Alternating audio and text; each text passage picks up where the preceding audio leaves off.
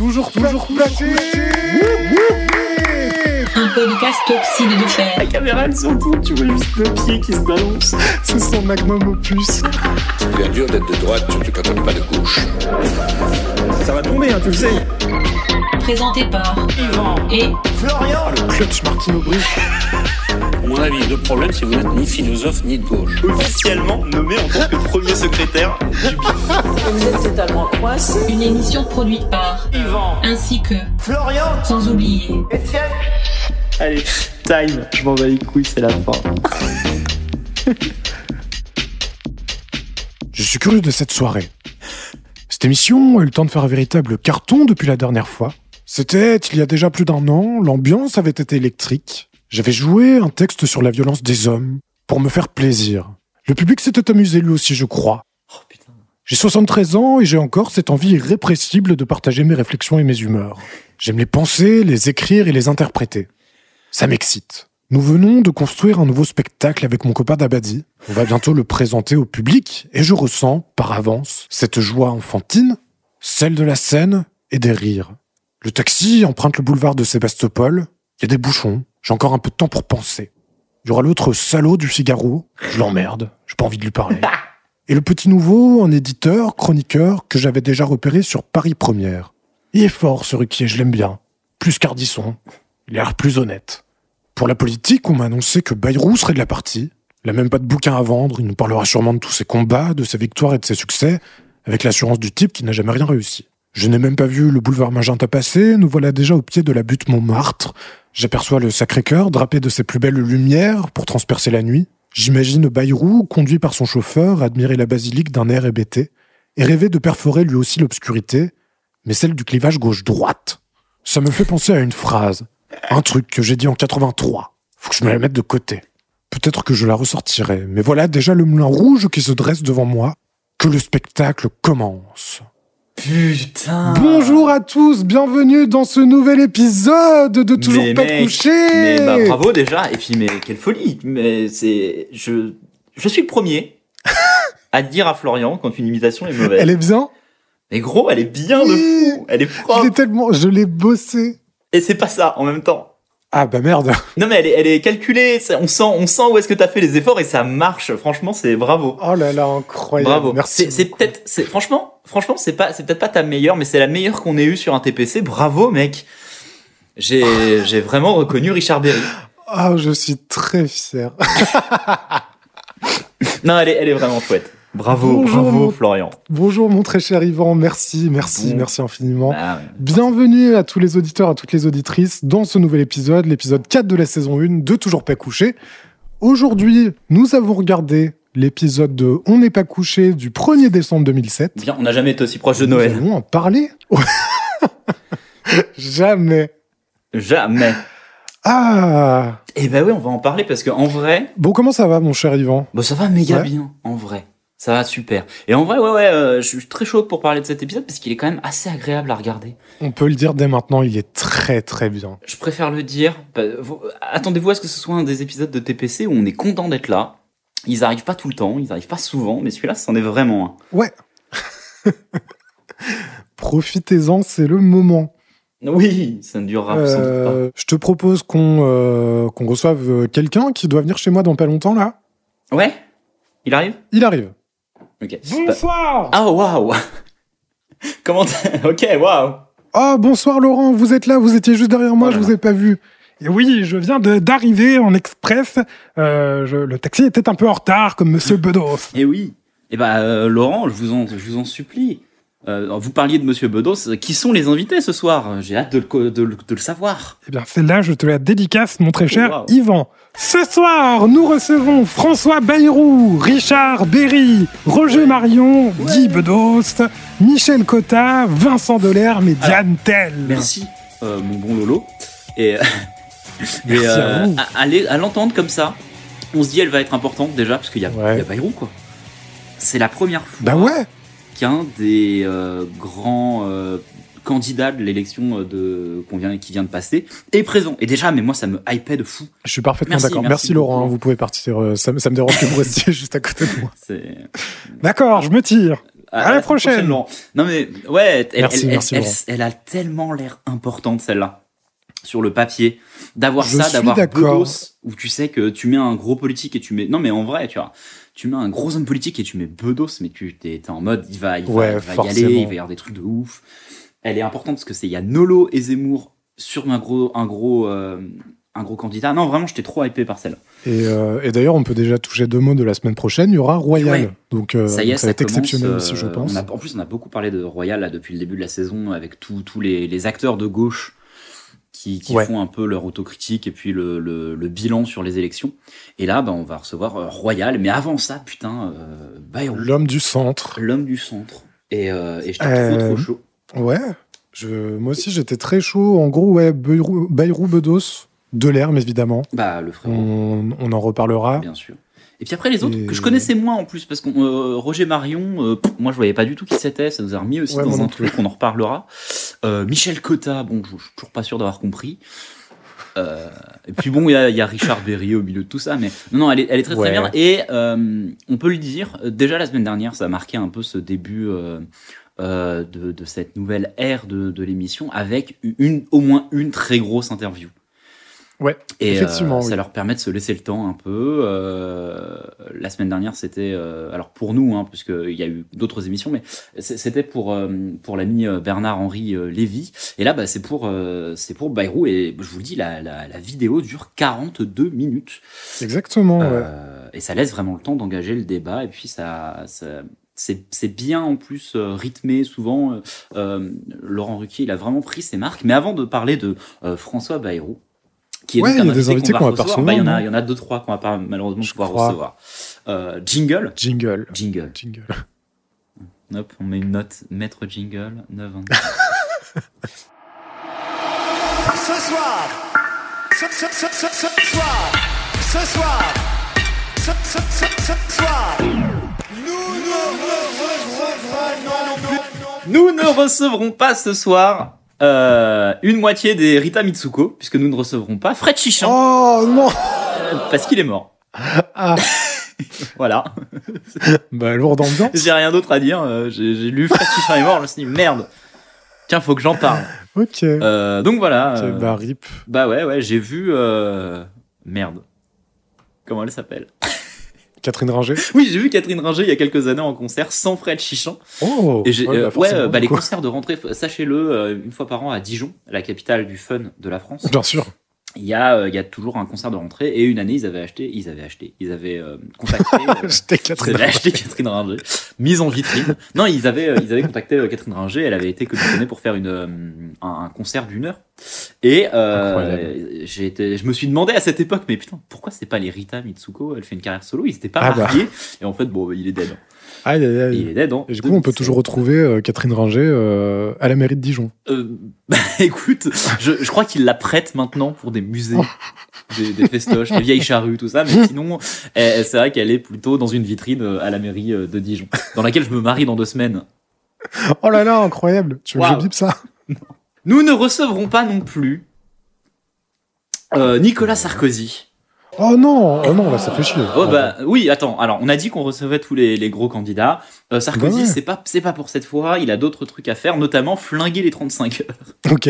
Il a dit aux entreprises euh, là, euh, euh, coup de sang, il a dit il faut il faut pouvoir s'affranchir des 35 Bien heures. sûr. Ouais bah ça permettrait de travailler plus donc De gagner plus, bah, de gagner mathématiquement. plus, effectivement. Il faut savoir qu'on va en reparler de, de cette prise de, de parole, parce que c'est pas la seule prise de parole qu'il a eue. Et notamment, à un moment, Bayrou va parler en disant il a, il a dit des bonnes choses sur le SMIC, etc. etc. Ouais. Donc moi, j'ai un peu regardé ce qui se disait euh, sur le SMIC, et c'est on va pas augmenter le SMIC. Euh. Parce que sinon, le, la compétitivité et le travail euh, vont crever en France. Ouais. Mais par contre, vous, vous touchez le SMIC, vous devriez avoir la possibilité de travailler plus euh, Ouais. pour que ces heures-là soient, soient comptées. Donc on refuse d'augmenter le, le SMIC, mais par contre on, on essaye de faire en sorte que les, les, les heures supplémentaires soient mieux rémunérées. Écoute, bon, c'est la droite, hein. Oui, bah oui. peu d'étonnement. Et euh, on- voilà, euh, merci, merci Sarkozy de, de baiser les 35 heures. Il a aussi dit acheter des maisons, vraiment, là les taux sont ouf. Continuer. Ouais, de- ouais, ouais. Ouais, ouais, ouais, ouais, Bah, ouais, ouais. Bon. bah, je lui fais confiance, moi, c'est Ouais, mon je crois, je- crois, je crois qu'on peut lui, lui faire confiance. My CEO euh, de l'achat. en parlant du CEO de la, de, de la France, on va parler un petit peu de la dernière personne que nous ne recevrons pas ce soir, et c'est Jacques Chirac. Non Non, on ne recevra pas Jacques Chirac, malheureusement, car il vient d'être mis en examen.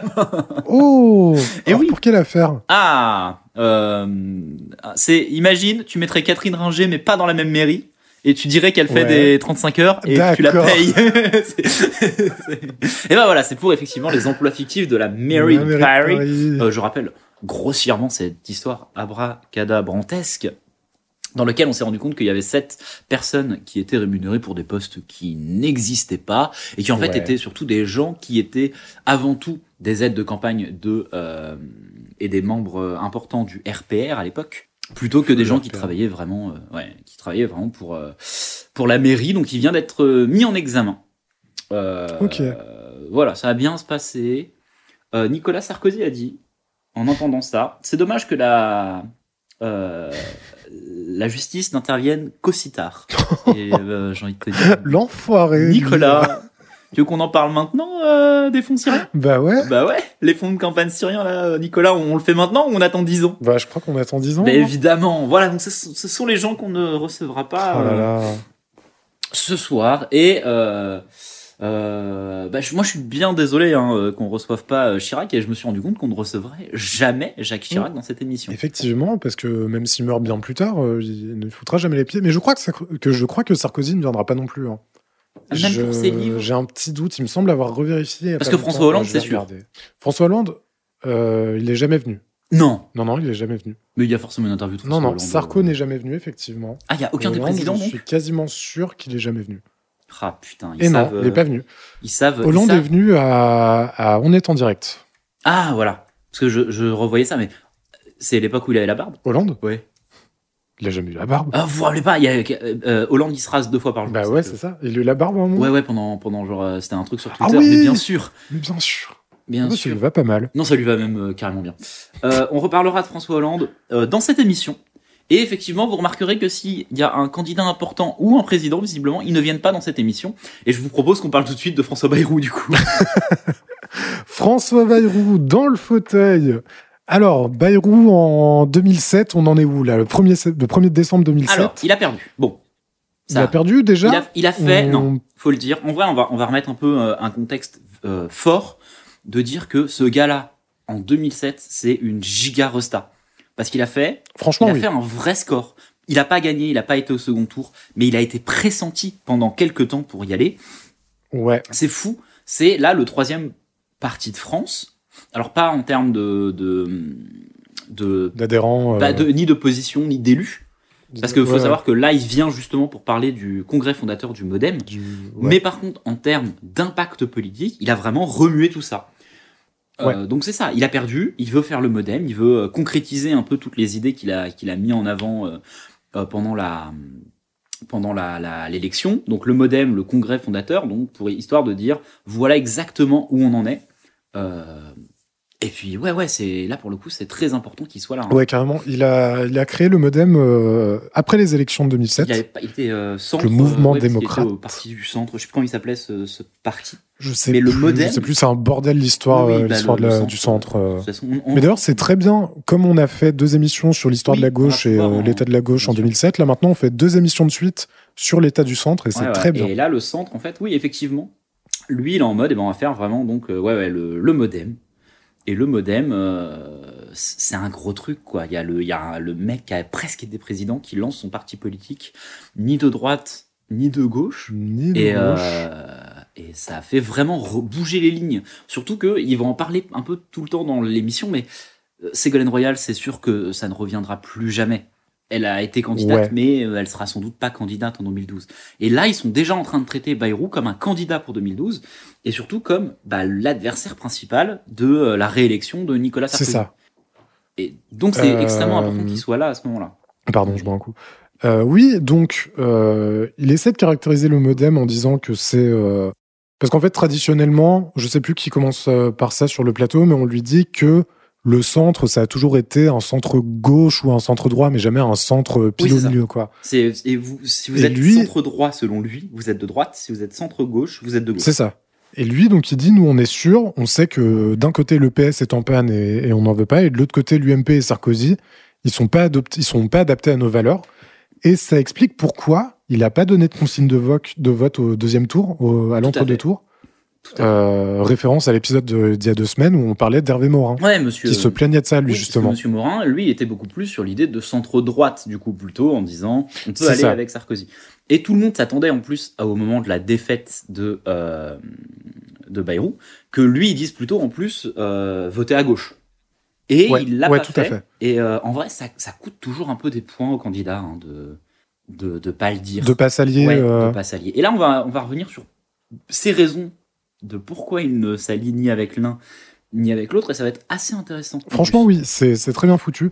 Alors juste, je profite euh, de ce petit moment. On va beaucoup parler de droite et de Oui. gauche. Alors, Et bah, nous, il y a- alors il y a Guy Bedos sur le plateau.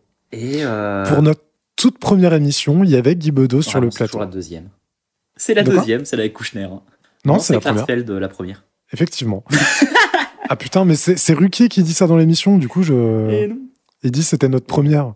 Bon bref, dans, dans, dans l'un de nos premiers épisodes, il y avait Bedos. Il a dit une phrase. Et il s'avère qu'il a dit une Enfin, que phrase Kouchner a, que Qu'on Kouchner a dit une beaucoup. phrase.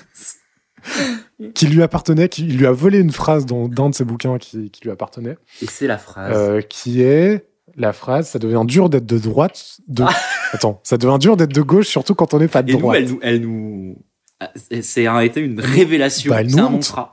Sachant que donc on l'a dit depuis l'épisode 2 de la saison Elle 0, on l'a dit quasiment une fois par épisode. Elle est dans, dans le générique, euh, normalement. Elle est dans le Et générique. euh, si vous avez entendu le générique, bah, vous remarquerez que c'est pas cette phrase-là qui est dite parce qu'on reviendra. Mais effectivement, le c'est dur d'être de un parti politique, surtout quand on n'est pas de Surtout l'autre. quand on n'est pas de. Et, et légendaire. Et euh, il y a plein de moments où il parle de euh, qui part à gauche, qui, qui va à droite. Est-ce que le centre peut être de gauche? Est-ce que le centre peut être de droite? Et vraiment, nous, on était en edging total parce qu'on se disait, mais Bedos, t'as une Ah phrase là, ouais. faut la sortir. Fais-le, Bedos, fais-le Et et il n'y a pas un instant où il l'a fait. Et Parfois, il y a des plans sur lui où on Mais était comme oui, des. On s'est dit, c'est maintenant, putain, il va la dire. C'est ma phrase préférée euh, de, de l'émission, quoi. Et, et il a été, euh, il a été euh, admirable. De, de, de... C'est des vidéos que je peux regarder pendant longtemps euh, quand je suis tout seul chez moi le soir. Et, euh, et là, vraiment, il l'a joué à la perfection. Merci Guy. Et euh, alors du coup, pour nous, pour quand même nous consoler, je vais ressortir une phrase de Mitterrand qui dit sur le Oui. plateau être au centre, c'est être ni de gauche Ouais, ni de gauche. Et euh, Ce qui est pas faux dans, dans l'état du, de- du centre euh, tel qu'il était à cette Oui, époque, avant. Tout à fait. Tout à fait. Et en fait, tout, tout le monde, en gros, sur le plateau, que ce soit avant que Zemmour et, et Nolot n'arrivent et même après, toute la conversation va se cristalliser autour du fait que euh, vous êtes forcément plus l'un que l'autre. Ouais. Vous allez forcément vouloir aller vers l'un.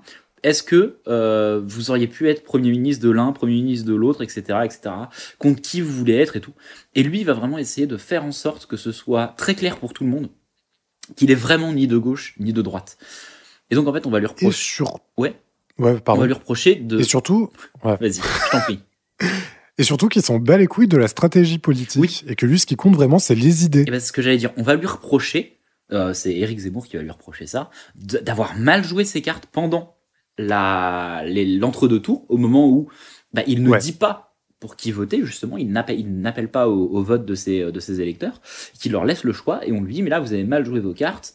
Vous êtes en train de, vous, vous êtes en train de, de, de laisser la place à deux, deux, deux, deux puissances. Euh, Il, il cite Bismarck en disant, euh, dans un système à trois puissances, il faut être l'une des deux. En disant, mais en fait là, à ce moment-là, vous auriez pu Ouais, prendre, euh, vous auriez pu faire exploser la gauche. Si vous aviez pris le parti de Ségolène Royal, il y a une partie de la gauche, tout le monde aurait voté pour Ségolène Royal, vos électeurs aussi, vous auriez gagné, mais par contre, cette alliance aurait brisé la gauche. Et vous ne l'avez pas fait, et on, je comprends pas pourquoi. Et, et lui, il joue vraiment sur la carte de, mais parce que je préfère être honnête, et je m'allierai pas avec quelqu'un dont je ne suis pas d'accord avec les idées. D'autant plus que, alors, deux trucs. Oui. Tout d'abord, euh, il y avait des rumeurs, et même plus que des rumeurs, de Ça. Royal qui voulait, elle, tendre la main à Bayrou pendant, le, pendant la campagne, au point où même apparemment, elle aurait voulu annoncer pendant le débat d'entre-deux tours qu'elle ferait de Bayrou son Premier ministre. Et finalement, il a, il a Il- pas accepté, quoi. Et de toute façon, ça s'est pas ça fait. pas sérieux. Parce que c'était un coup de, le Ouais, côté c'est coup ça. de théâtre, le côté euh, chais euh, à Nicolas Sarkozy. Et en plus, comme il ne partageait pas les idées de Ségolène Royal et qu'il n'était pas engagé dans le projet, il, il a préféré pas le faire. Et euh, Zemmour ne comprend pas ça. Zemmour dit vous auriez détruit Ouais, la gauche, c'était vous Sarkozy aux, aux prochaines élections et euh, bah Sarkozy aurait eu le, le, le, le poids de cinq années de gouvernance qui fait que euh, il est vraiment sur un pile ou face de comment ça va se passer. Vous auriez eu vachement le champ libre, vous avez été bête, vous auriez dû le jouer comme Ouais. ça. Et en fait, ce que j'aime bien avec toute cette interview, c'est que Bayrou il est vraiment en mode ben non, non. Je préfère être et je pense que c'est quand même une stratégie. C'est ça qui est, qui est bien, c'est que je pense que sa stratégie politique, c'est de jouer l'honnêteté Oui, de jouer oui, bah, pas de langue de bois. ça. Vous trouvez que j'ai mal joué euh, mes Oui, cartes? Et ben écoutez, c'est juste que j'ai joué les cartes qui m'étaient données en âme et conscience et que c'est c'est ce cette main ne m'a pas permis de gagner. Mais je l'aurais pas changé. Ouais, ouais, tout à fait. Et, ça peut être une stratégie euh, intéressante. Je sais pas ce que t'en penses, mais Et, ben, et du coup, c'est un peu mon deuxième point. Euh, cette stratégie elle a été mise en place en vrai en 2017, plus ou moins par Macron issu d'un gouvernement socialiste qui euh, se met au centre et pète le PS en deux. ouais. Donc ça, c'est très marrant de voir que ça propose cette idée-là et on dit que si Bayrou l'avait fait, ça, ça aurait passait. pété Ouais, le PS en ouais. deux, bah, c'est le cas. de fou. Mais en vrai, et, et ce qui me ce qui me laisse à croire que de toute façon, même s'il avait fait, ça passait pas. Je- Parce J'entends ce que tu dis. Après la défaite de Ségolène Royal, donc ce qui est en train de se passer à ce moment-là, ça va amener à une victoire de la gauche. Parce qu'il, parce qu'il- C'est ça. Il y, a eu, il y a Sarkozy, puis trop plein de Sarkozy, donc. Hollande, et gouvernement socialiste qui se, qui se libéralise à mort, et Et en émergence fait, là, de Macron. sont en train d'en parler. En fait, il fallait que la, la gauche déjà évolue, le PS en tout cas, évolue Ouais, ouais, vers ouais. un truc qui ne plaisait plus à tout le monde, pour en plus pouvoir derrière casser ça. Parce que plus personne s'y retrouve. Là, il y a encore beaucoup trop de gens qui s'y retrouvent, et ça va être payant en 2012. Avec ce li- libéralisme, Ouais, ça va, ça fait, influer un nouveau, euh, un nouveau souffle à la gauche. Là, c'est un peu trop tôt, je pense. Là, justement, en 2007, euh, on, on se réfère aux deux émissions, aux deux premières émissions de la saison. Il y a deux mouvances euh, au, sein de, au sein du PS. Il y a, il y a, les socialistes et les sociaux-démocrates, on Ouais, va dire. Grossièrement, c'est ça. hein. Tandis, tandis qu'en 2012, par exemple, et pendant le mandat de Hollande, ceux qui restent socialistes, entre guillemets, ils sont vachement marginalisés, ils sont à la marge du truc, et on les appelle même les frondeurs. oui, quoi. fallait vraiment qu'il y ait la fronde, fallait vraiment qu'il y ait la fronde, fallait vraiment Ouais, qu'il y ait, c'est ça. il y ait la, la fuite des cerveaux. Euh, fallait que les, les très vieux cadres historiques, enfin très vieux, mais les vieux cadres historiques partent au moment où ils étaient en désaccord, qu'on puisse avoir ce gouvernement quand même de gauche, de, de cette euh, idée, de ce nouveau souffle-là, qu'on voit ce que ça apporte, qu'on voit ce que ça faisait socialement à, à la gauche et à la France, pour pouvoir vraiment péter ce parti après. Et donc je pense que oui, effectivement, l'idée de d'Éric Zemmour est bonne d'un point de vue purement Ouais. politique.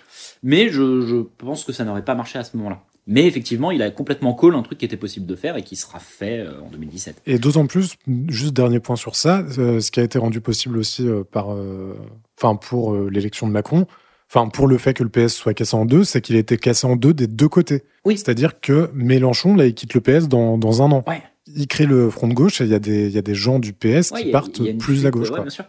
Mais fa- fa- fallait qu'à un moment, les lignes soient redessinées. Et si le, le, le PS gagnait, donc si vraiment euh, il avait dit oui, bah, je me mets avec, euh, avec Ségolène Royal, le, la transformation du PS, elle se, elle se serait faite pendant qu'ils étaient euh, présidents. Ouais. Et je pense que ça aurait fait que beaucoup plus de gens se seraient mis d'accord euh, les uns avec Ouais, les ouais, autres. tout à fait. Et, euh, mais voilà, en tout cas, c'est très intéressant. Et Eric Zemmour arrive complètement à voir ce qui se passe euh, au niveau de la gauche.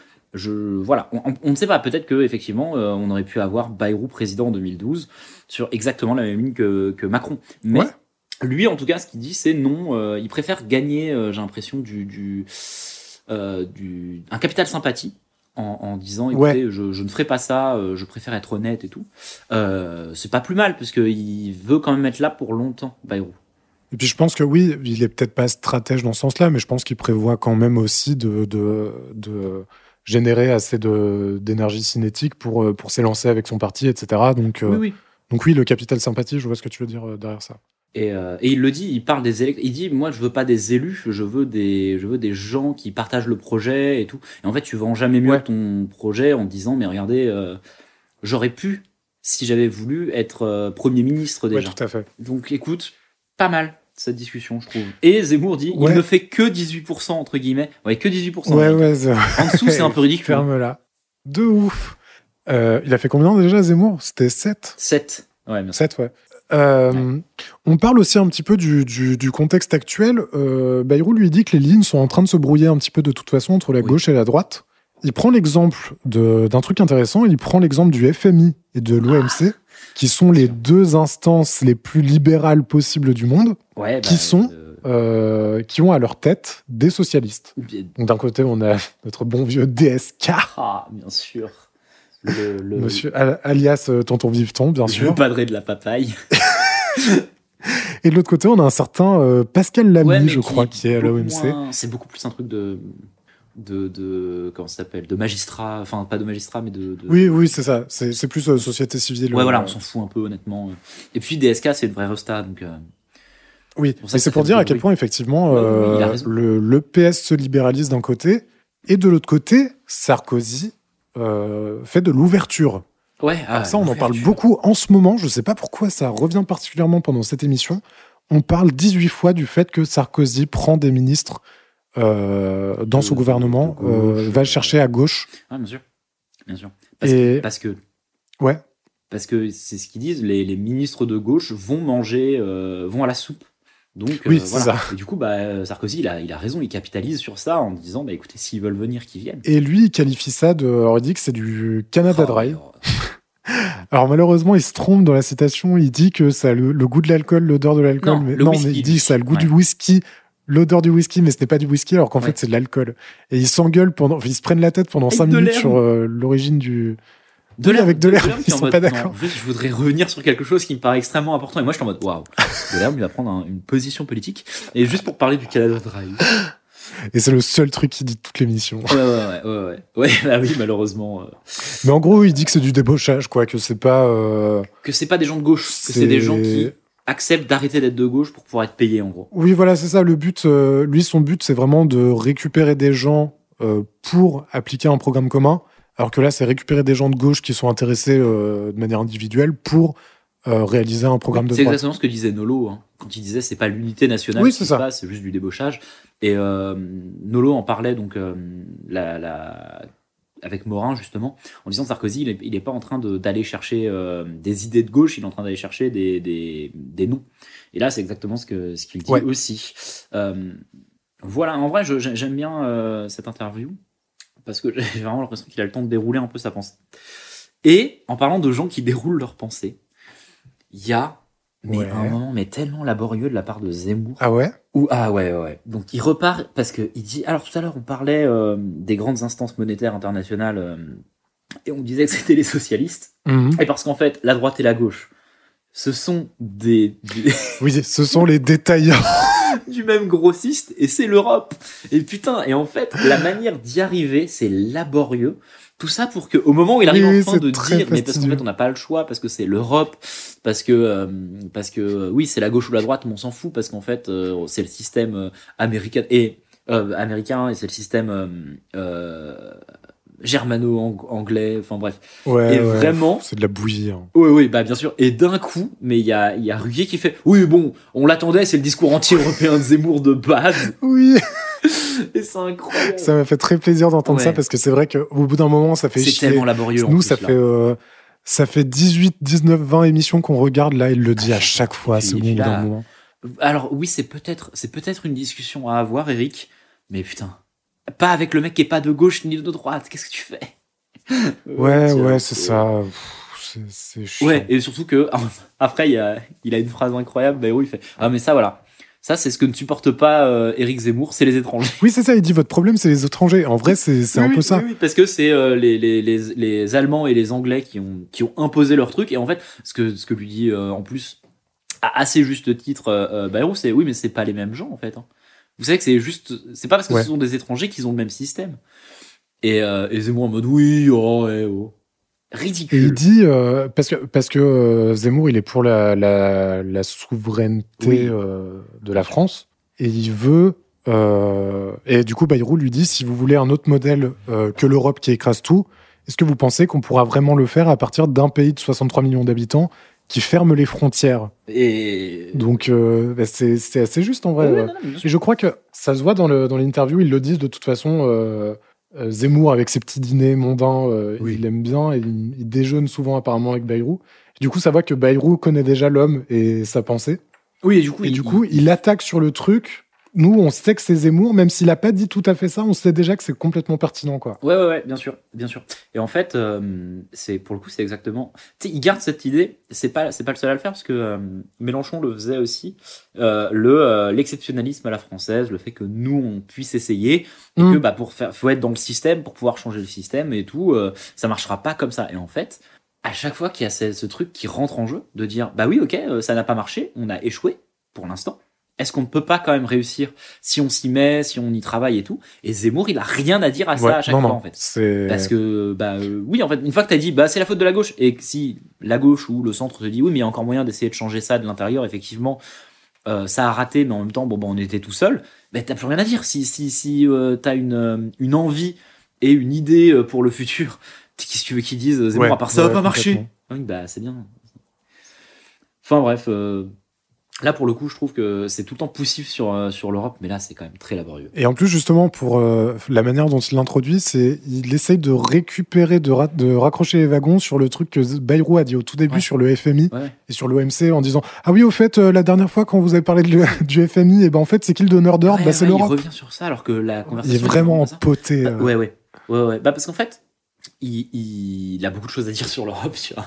C'est le discours basique anti-européen de, de Éric Zemmour, tu vois. Il a vraiment raison, Ruquier. C'est que, à un moment, faut que ça parte sur ça, tu vois. Parce que, Ouais. euh, parce que, bah oui, mais en même temps, il n'y a pas grand chose à dire sur, sur Bayrou non plus, parce que c'est vraiment un entre-deux. Il y a le modem. Le modem est un projet. Oui, c'est ça. Euh, bah, on a trois euh, trucs politiques. Il a, selon euh, Zemmour, raté le coche de devenir un des deux grands partis en détruisant la gauche. Et puis voilà, c'est fini, quoi. Une fois que t'as fait ça, euh, et on lui parle un peu de, de certains trucs qu'a dit Sarkozy, il est d'accord ou pas d'accord. Et bah, voilà. justement, juste sur Sarkozy, euh, il dit que c'est la première fois que la France euh, se fond dans la mondialisation et l'accepte définitivement. Et c'est Sarkozy qu'on est, euh, qu'on est à l'origine, quoi. Et il dit aussi que le modèle de Sarkozy, et c'est l'une des raisons pour lesquelles il ne veut pas s'allier avec lui, c'est l'inégalité croissante. Ouais. Ouais, ouais, ouais. Donc, Et, bah, euh, en plus, enfin oui, si tu prends euh, travailler plus pour gagner plus, c'est littéralement Ah ça. bah, bien sûr, bien sûr, bien sûr. Et, euh, et le modèle euh, américain, il revient sur ce, sur ce, sur ce modèle américain. Oui, oui, il parle de Sarkozy était euh, il dit Sarkozy qu'il suit était, les euh, les pas de était bouche. aux États-Unis euh, quelques temps avant. Euh, J'en ai pas parlé, mais en Ouais. gros, il a fait un petit arrêt aux États-Unis. Enfin voilà, oui, il y a vraiment un truc, euh, il y a vraiment un truc où il est en mode, bah, le, le, la politique euh, sociale et économique de Nicolas Sarkozy ne me plaît pas. Ça me plaisait pas plus à gauche. Je fais un truc au milieu. Et en vrai, euh, à la toute fin de cette interview, si je peux revenir sur la dernière phrase que dit euh, Laurent Ruquier, c'est Bien sûr. vous avez refusé d'être Premier ministre de, euh, de Ségolène Royal, ce qui aurait pu vous permettre d'accéder au pouvoir, parce que vous n'auriez pas plus été Premier ministre de Nicolas Sarkozy si vous l'avez proposé. Vous avez vraiment une idée de ce, euh, de ce que peut être fait en France, et c'est c'est vraiment en raccord avec aucun des deux autres partis, et vous, vous refusez de, de, de faire des compromis sur ça, tu vois. Et Ouais, c'est ça. Ouais, Bayrou répond, et ben l'émission aura servi à quelque chose. ouais, c'est Et- exactement la synthèse qu'on peut faire de l'interview. Et je suis désolé, mais genre si je sais aujourd'hui ce que c'est le centre et que la phrase ni de gauche ni de droite et tout ça, Ah c'est- bah c'est le truc. oui. Si au moment où Macron est arrivé euh, à une époque bien différente dans ma vie, hein, j'étais capable de voter pour. euh, tu vois, non mais rien que ça. hein. Le fait que je sache exactement ce qu'il voulait dire et à quel point il y avait des, des choses avec lesquelles, euh, bah voilà, euh, euh, il se raccordait beaucoup avec avec Bayrou. C'est en partie, je pense, grâce à cette émission que j'ai dû voir et à d'autres émissions où Bayrou était invité. Et le fait que ça dure aussi Ouais. longtemps, le fait qu'il soit capable de dire pourquoi, pas uniquement je veux pas me rallier à la gauche ou je veux pas me rallier à la droite, mais qu'il arrive à, à soulever les points et tout, ça peut pas se faire dans une émission euh, plus courte. Et je trouve qu'elle est très bien celle-là, parce qu'on a beaucoup dit, on Ouais, sait pas ce qu'ils veulent les politiques quand ils viennent, ils gueulent, et on parle d'un livre, on n'a pas la synthèse du livre et tout. Là, il vient pas avec un bouquin. Il Ouais, vient juste exactement. avec expliquer pourquoi il est là et tout. Et le fait que ça dure mais 42 minutes, mais c'est Ouais, non, bien. elle est vraiment bien. Euh, on peut terminer en disant, euh, parce qu'il parle, il fait référence aux trahisons qu'il y a eu dans son parti, Ah ouais, où il euh, y a plein de. En fait, non seulement il y a des gens qui vont à gauche et à droite, mais en plus il y a des gens qui se cassent de chez lui pour aller à gauche et à droite. Ouais. Notamment un certain Cavada, qui a fait la vanne Cavada Drive, bien sûr. Ouais, alors que moi c'était Et il Anthony dit, Cavada. euh, il dit c'est des gens attirés par le pouvoir. D'ailleurs, la Ve République pousse un peu à la servilité de ce, de ce type. Oui, je te l'ai envoyé euh, cette phrase quand je l'ai entendue parce que je... elle m'a fait mourir de rire. Et, euh, et il cite Malraux qui dit Perdre des députés, c'est embêtant, mais perdre l'idée qui vous a fait vivre, c'est un suicide. Ouais. Et ben voilà. Et je, je- je- bah voilà. Et, et c'est ça qu'il essaye de vendre. Et, je- et ça, en vrai, Ouais, il y a un peu un côté très politique euh, à l'ancienne. je suis d'accord. Il Ouais, est- complètement. Bah déjà, il cite Malraux, il cite euh, Ouais. Giscard. Et, euh, et Et en je fait, Et je me demande, c'est peut-être, ça, ça sort un peu de nulle part, hein, mais je me demande même si c'est pour ça que Zemmour l'aime bien. peut-être. Et pareil avec Sarnez. Et Sarnez, pareil, elle est, elle est un peu. euh, Et voilà. Oui, oui, je suis d'accord. Marielle de Sarnez, donc, qui était l'aide de, de campagne et euh, le, le second couteau euh, de, de Bayrou, qui, était- qui a été très importante pendant la, la campagne. Et c'est vrai, il y a vraiment ce côté homme politique. Et c'est pour ça Ouais, qu'il aime bien ouais, ouais. Mélenchon. Oui, et- et exactement. C'est pour ça que Zemmour aime bien Mélenchon. Je pense que tu as raison, du coup. Je pense que c'est ce côté où ces gens-là. Et, et bah oui, parce que, effectivement, dans la tête de Zemmour, on ne change pas ses idées. On est, Ouais. on est porté par un, par un passé, par, par une histoire, et ça te forge et tu bouges plus, quoi. Ah tiens, d'ailleurs, j'ai, Oui. euh, j'ai découvert la raison. On se posait la question il y a quelques épisodes. J'ai réécouté ça en montant un épisode. Ouais. De, on avait appris que, que Zemmour avait voté Ah, Mitterrand. Ouais, en sûr. 88. Ouais. Et on se demandait pourquoi. Non, non, la première fois. Et ben, il en fait, euh, ouais, bah, je sais plus quand c'était. Je sais plus si c'était Bah, 81 ou 88. Bah oui, parce que c'est. Bah, sûrement que il- 81. Il dit la première fois, j'ai voté pour. Et du coup, en fait, il explique que c'est parce qu'il n'était pas formé politiquement à l'époque, tout simplement. Oui. Voilà. Bah, après, ça. Euh, j'ai, voilà. j'ai la réponse. Euh, ce qui va pas très bien avec ce qu'il racontera plus tard. Oui, oui, parce qu'il il aime bien reconstruire l'histoire, en fait. Euh, moi, j'y reviendrai. euh, alors, pas dans cette émission, parce que j'ai déjà préparé des trucs pour la semaine prochaine, mais la semaine prochaine, euh, je parlerai de Zemmour. Ok. Enfin, dans deux chance. semaines, pardon, sûrement dans deux semaines. Ouais. Non, mais voilà, l'émission, elle a, elle a très bien rempli son rôle, je pense. Oui, Elle nous a fait 100%. découvrir un candidat. Enfin, quand- découvrir un candidat. En tout cas, elle a, elle a remis en place ce que devient Bayrou après la l'élection présidentielle et ça lui a permis d'expliquer certains de ses choix. Bah putain, parfait, bordel. Et Ouais, ça, c'est ouais, des interviews où t'étais fier le lendemain, euh, le, le, le lundi Ah ouais. à la récré parce que tu, tu savais, t'avais euh, vraiment la, la, la substance, la moelle de, de ce qu'était le candidat et tu pouvais dire je, je sais qui est ce, gars. Ouais, de ouf. Non, Et c'est vraiment, re- euh, c'est vraiment. recontextualisé, c'est très bien. On peut s'arrêter là juste en Bah, disant bravo. qu'il y a mais 74 plans sur ses mains. Ouais, ouais, Calfon, là, il est à fond. Dans toute cette émission, il est Ouais, vraiment à sur les fond. mains. Mais je pense que Bayrou, comme il est très, il bouge beaucoup les mains, il est très expressif de ses mains, ça a dû être une, une régalade. Pour le bon. Bon, bah, faire. parfait.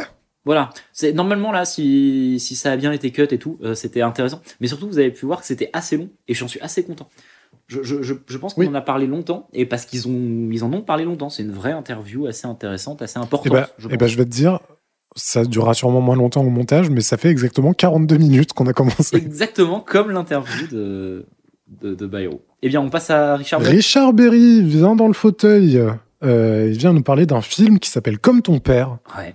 Qui est un film sur, euh, Euh, sur des truands euh, issus de l'immigration. Des bien. gens qui, ouais. et qui, qui arrivent en France et qui se tournent vers une vie de, de criminalité parce que bah, pour tout un tas de, de, de raisons sociales qui fait que bah, quand tu arrives en France, t'as t'as pas tout, t'as pas une grande facilité d'accès à l'emploi et parce que euh, bah voilà, il y a des il y a des truands. C'est ce que le personnage de Richard Berry visiblement est assez euh, euh, représentatif de ça, qui qui joue sur ce truc-là en te disant mais moi je peux te proposer mieux qu'essayer de trouver un travail en fait. Et euh, voilà, euh, ça a l'air d'être un film. Ouais, complètement. Ruquier dit euh, il est hyper haletant ce film. Alors on peut pas raconter la fin, mais à la On fin, souffle. ouf, on respire. Ouais. Donc voilà, bon, euh, je- si un jour je devais faire un bilan de la saison 2, je dirais que là il a pas spoilé la fin, mais euh, on était pas loin. hein. Limite, limite, ouais, ouais. Ouais, ouais, ouais. Euh, le film a l'air pas si ouf. Déjà, on n'a pas de bande-annonce. Non, pas de bande-annonce, pas, pas d'image, on n'en sait pas trop, et puis on n'en parle pas vraiment. Non. En vrai, elle est un peu, elle est un peu creuse cette interview. Il y a pas grand-chose à en retenir. Pour vous dire, on parle de l'emmerdeur qui vient de terminer. Donc l'emmerdeur, la pièce de théâtre euh, dans laquelle il a Ouais. joué avec. euh, Ah, Avec salut, c'est Salut, c'est Team Sit. Euh, et euh, bon, on remonte des images. Bon, bah, c'est l'emmerdeur. ouais, Après, on monte des images. ça de joue pas très bien d'ailleurs. ça joue extra. Bah, salut, c'est Tim Sit. Euh, et- Puis après, on dit qu'il a commencé à la comédie française à 22 ans. Ouais, des images de Lina. Ouais, ouais. euh, et, euh, et il dit, je sais pas, enfin, je donne la citation, j'ai donné ma démission tous les ans, j'y suis resté 7 ans. Oui, c'est drôle. C'était pas facile euh, comme période, c'était très poussiéreux. Ouais, c'était pas la meilleure époque pour la comédie française. Bon, bah voilà. euh, et puis après ça, on lui dit bon, euh, on va dérouler tout au film. Vous mettez une note de 1 à 3. Et en plus, Il met des notes. il met Et des là, notes, oui. mais par contre, il met deux étoiles au film qu'il vient vendre sur trois. oui, oui, oui, oui, oui, oui. Et le dernier film, c'est le, c'est le film comme ton père, donc et il dit oh deux, c'est un bon film. Et t'es en mode, bah super, merci Richard. Pourquoi j'irai voir ce film quand t'as mis 3 au grand pardon Mais en fait, revoir le grand je pardon. trouve qu'il est flegmatique, mais dans le mauvais sens du terme. Genre, il a l'air Ouais. assez odieux comme, euh, comme personnage. Ouais, comme personnage. Ouais, ouais, ouais. ouais, ouais. Et euh, on, lui, on lui demande, nous, à un moment, il y a un truc. Il, il parle. euh, ça parle de pourquoi il habille, s'habille tout le temps en noir. ah oui, Et du coup, forcément, on parle d'Ardisson. forcément, oui. Ouais. Et, euh, et déjà, il dit, parce que la question c'est, est-ce que vous échangez parfois des vêtements avec euh, Ardisson Et il fait, oh non, surtout pas, non, sûrement pas, sûrement pas Thierry Ardisson. Donc déjà, un peu gratos, je sais pas pourquoi. Et euh, après, il dit, je, j'ai la coquetterie de penser que ça me va bien, et puis surtout, c'est pas la peine de se faire chier à accorder les couleurs. Ouais, c'est ça. Ouais, bon. Ok, très bien. Bah, en vrai, on a fait le tour de l'interview. hein. Là, pour le coup, on, on la speedrun, contrairement à celle de Bayrou. Oui, mais elle dure 10 minutes. Hein, Oui, c'est ça. n'a- N'allez pas croire qu'on a euh, accordé plus de temps à Bayrou qu'à Non, qu'à non, Richard non. Berry par, euh, par, euh, par haine contre, contre l'homme en noir. Non, c'est vraiment qu'il reste 10 minutes, il se barre, et déjà il Ouais, est pas très bon ouais, c'est surtout ça. Et puis voilà, quoi. Alors, euh, On parle de Moi César, 10 ans et demi, qui est son film euh, perso, c'est lui qui a réalisé ce film. Je savais même pas que c'était lui. Et euh, ah ben moi si, je l'ai appris, mais bien des années par, après, pareil. Et oui, c'est un film qui a dû sortir en 2005, et je sais pas si, si tu l'as vu, mais oui. euh, Eh bien, moi, je ne l'ai jamais vu et je suis passé à côté de ce film parce que mes parents m'ont interdit de le regarder. Mais alors pourquoi? Eh ben, je sais pas. Apparemment, moi, il y avait des. Enfin, il avait une réputation de film un peu trash, un peu violent et tout. Et moi, mes parents étaient très vigilants par rapport à ça. Ah, Et du coup, je, je ne l'ai jamais regardé. Je suis passé à côté de ça et j'ai eu un somme monumental euh, quand il est passé sur TF1 et le surlendemain, euh, tout le monde faisait des commentaires et moi, je ne l'avais pas vu. ok, parce que moi je l'ai vu ce film, et euh, je me rappelle, j'ai un assez bon souvenir de ce film. Ben, apparemment, Donc, ouais, il euh, est pas mal en plus. C'est Mais sur ouais. euh, donc moi César 10 ans et demi qui est pas trop le personnage principal du film en fait. Il y a un personnage qui s'appelle Ouais. Morgan qui est un, un jeune euh, un jeune euh, métis euh, collégien euh, enfin euh, ouais euh, collégien début de collège qui est pote avec César et qui un jour se dit mais vas-y j'en ai marre de pas connaître mon père je monte à Paris et je veux Ouais. rencontrer mon père et c'est la haine déjà Ok. Euh, les, non mais les mecs qui montent à Paris tu vois Ah oui, ok. et le, le film est un peu euh, pas tra- euh, trash. Il y a un petit peu de découverte de euh, bah, César, c'est le petit gros qui est amoureux de la meuf. Ouais. Elle est, elle est, elle est, euh, elle est jolie. C'est une gamine hein, qui a 10 ans, mais tu vois, genre c'est la, la meuf euh, jolie du, du collège. Morgane a plus de de facilité avec les femmes. Le- Il y a la belle-mère et ils sont en mode euh, waouh, euh, Théma, Théma, elle est à poil euh, en train de prendre de, de bronzer, tu vois, genre. il y a- il y a- et puis un peu de violence aussi. hein. Il y a des mecs qui sont un peu, un peu. Et je crois qu'il y a. Putain, Ouais. j'ai pas envie de dire des conneries, mais je crois qu'il y a un truc un peu, un peu euh, euh, gênant sur un, un type qui est un peu, euh, pro- qui a eu un peu de la promiscuité avec un des gamins à un moment de manière assez, assez flippante. Ok, tu vois. d'accord. Donc euh, ouais, je peux comprendre que tes parents t'aient pas laissé. euh, Bon, après, c'était des en... mes parents. euh, j'ai j'avais enregistré la diffusion de Un Indien dans la ville qui Ouais. passait sur TF1 une fois. Et mes parents l'avaient déjà vu et savaient qu'il y avait une scène un peu choquante avec. euh, il y a une histoire à un moment avec des Russes et, euh, et ils coupent un doigt ou il y a une main qui est coupée ou je sais pas quoi et tu vois juste Ouais. un demi truc. Ouais. Et sur la cassette, il y a toujours eu le coup, le changement de la pub à un moment euh, parce qu'ils ont changé de scène et du coup moi j'ai Ah jamais oui, vu un Indien dans la ville en entier. Toujours cinq minutes où ça partait sur euh, une pub pour du Nanao ou je sais pas quoi. Ok. C'était un peu des zinzins avec ça. Mais voilà, pour Richard Berry, on va passer à notre héros. Ah, je peux juste dire un truc. Ah, bien sûr, bien sûr. Il y a pas un adulte qui est euh, filmé de, plein- de plein pied. Ils sont Ok. tout le temps filmés en Ah. Ah, ok, d'accord. Et, et c'est un peu, euh, c'est un peu une bonne idée. Ok. Voilà. On peut continuer avec, effectivement, El Mediatores. Notre sauveur, euh, Jean-Luc Lemoine. Oh, il arrive. Déjà, il est habillé tout en noir. Et. ok, Richard Berry, ça te va bien. Ok, Ardisson, ça vous va bien. Mais putain, il, est beau gosse. Ouais, hein. il est, il est beau gosse. Il est beau gosse habillé tout en noir. Ouais, non, ça lui va bien, ça lui va ça bien. lui va grave bien. Bon, Bon, bah, il arrive en légende, hein, il nous fait une, euh, une chronique de folie. non. Ah, si. Ah, non. Mais mec, on l'a regardé, on l'avait adoré tous les deux. Oui, et je reviens sur ce que j'ai dit, mec. Ok. Finalement, je la trouve, je la trouve pas si. On va en reparler. Je, je trouve qu'elle marche. Elle est un peu drôle, mais il y a, y a un truc qui, où je me suis dit, bah, ça gâche tout. Oui, ok, je sais ce que c'est. Ah, ok. Euh, mais ouais, ouais. Alors, des émissions de la semaine dernière et un petit peu des émissions. Et en vrai, des, de- de- d'autres émissions. Il commence par d'autres émissions avec Simon Monceau. Et on va en parler tout de suite. Donc, Simon Monceau qui présentait une émission à la con dont on se branle. Ça s'appelle ça va, ça va se savoir. C'était sur va se NT1. Et c'est euh, c'est une émission, voilà. euh, bon, c'est juste qu'il montre les fins d'émission. Simon Monceau, il faisait des longs euh, monologues. Et euh, mets-le, mets-en un. tu vois. Ouais, je vais mettre un extrait pour qu'on voit. C'est un truc un peu alambiqué, c'est un peu complexe. Voilà, c'est Voilà. c'est marrant. Et en fait, il entrecoupe toute sa chronique en mettant des extraits de Simon Monceau. C'est ça. trois, c'était poussif. Il en met quatre. Il en met même 5, je crois, en tout. Ah putain, non, c'est terrible, c'est nul. Ouais, c'est ouais. nul. Et ça gâche tout. Et c'est pour ça qu'en la revoyant, je me suis dit, ah non, elle est. Il y a des bonnes vannes, mais il gâche tout. Je comprends, je comprends. Mais pour le mais reste, non. vannes. Quand même, oui, euh, il y a des très bonnes blagues, il y a des très bonnes vannes. Il parle de la semaine dernière, la semaine précédente pour eux.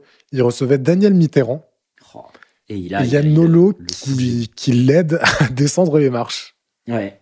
Et du coup, il le compare à euh, le jeune Sam de euh, l'émission de. Comment elle s'appelle cette émission? Merde, je sais plus. Une émission à la con. euh, pareil, Oui, une, émission, une émission, de société à la con où il y avait le jeune Sam qui amenait les invités. euh, et donc, il dit Ah, c'est notre jeune Sam à nous. ouais, c'est un peu drôle. Après, il fait une vanne sur Tati Daniel.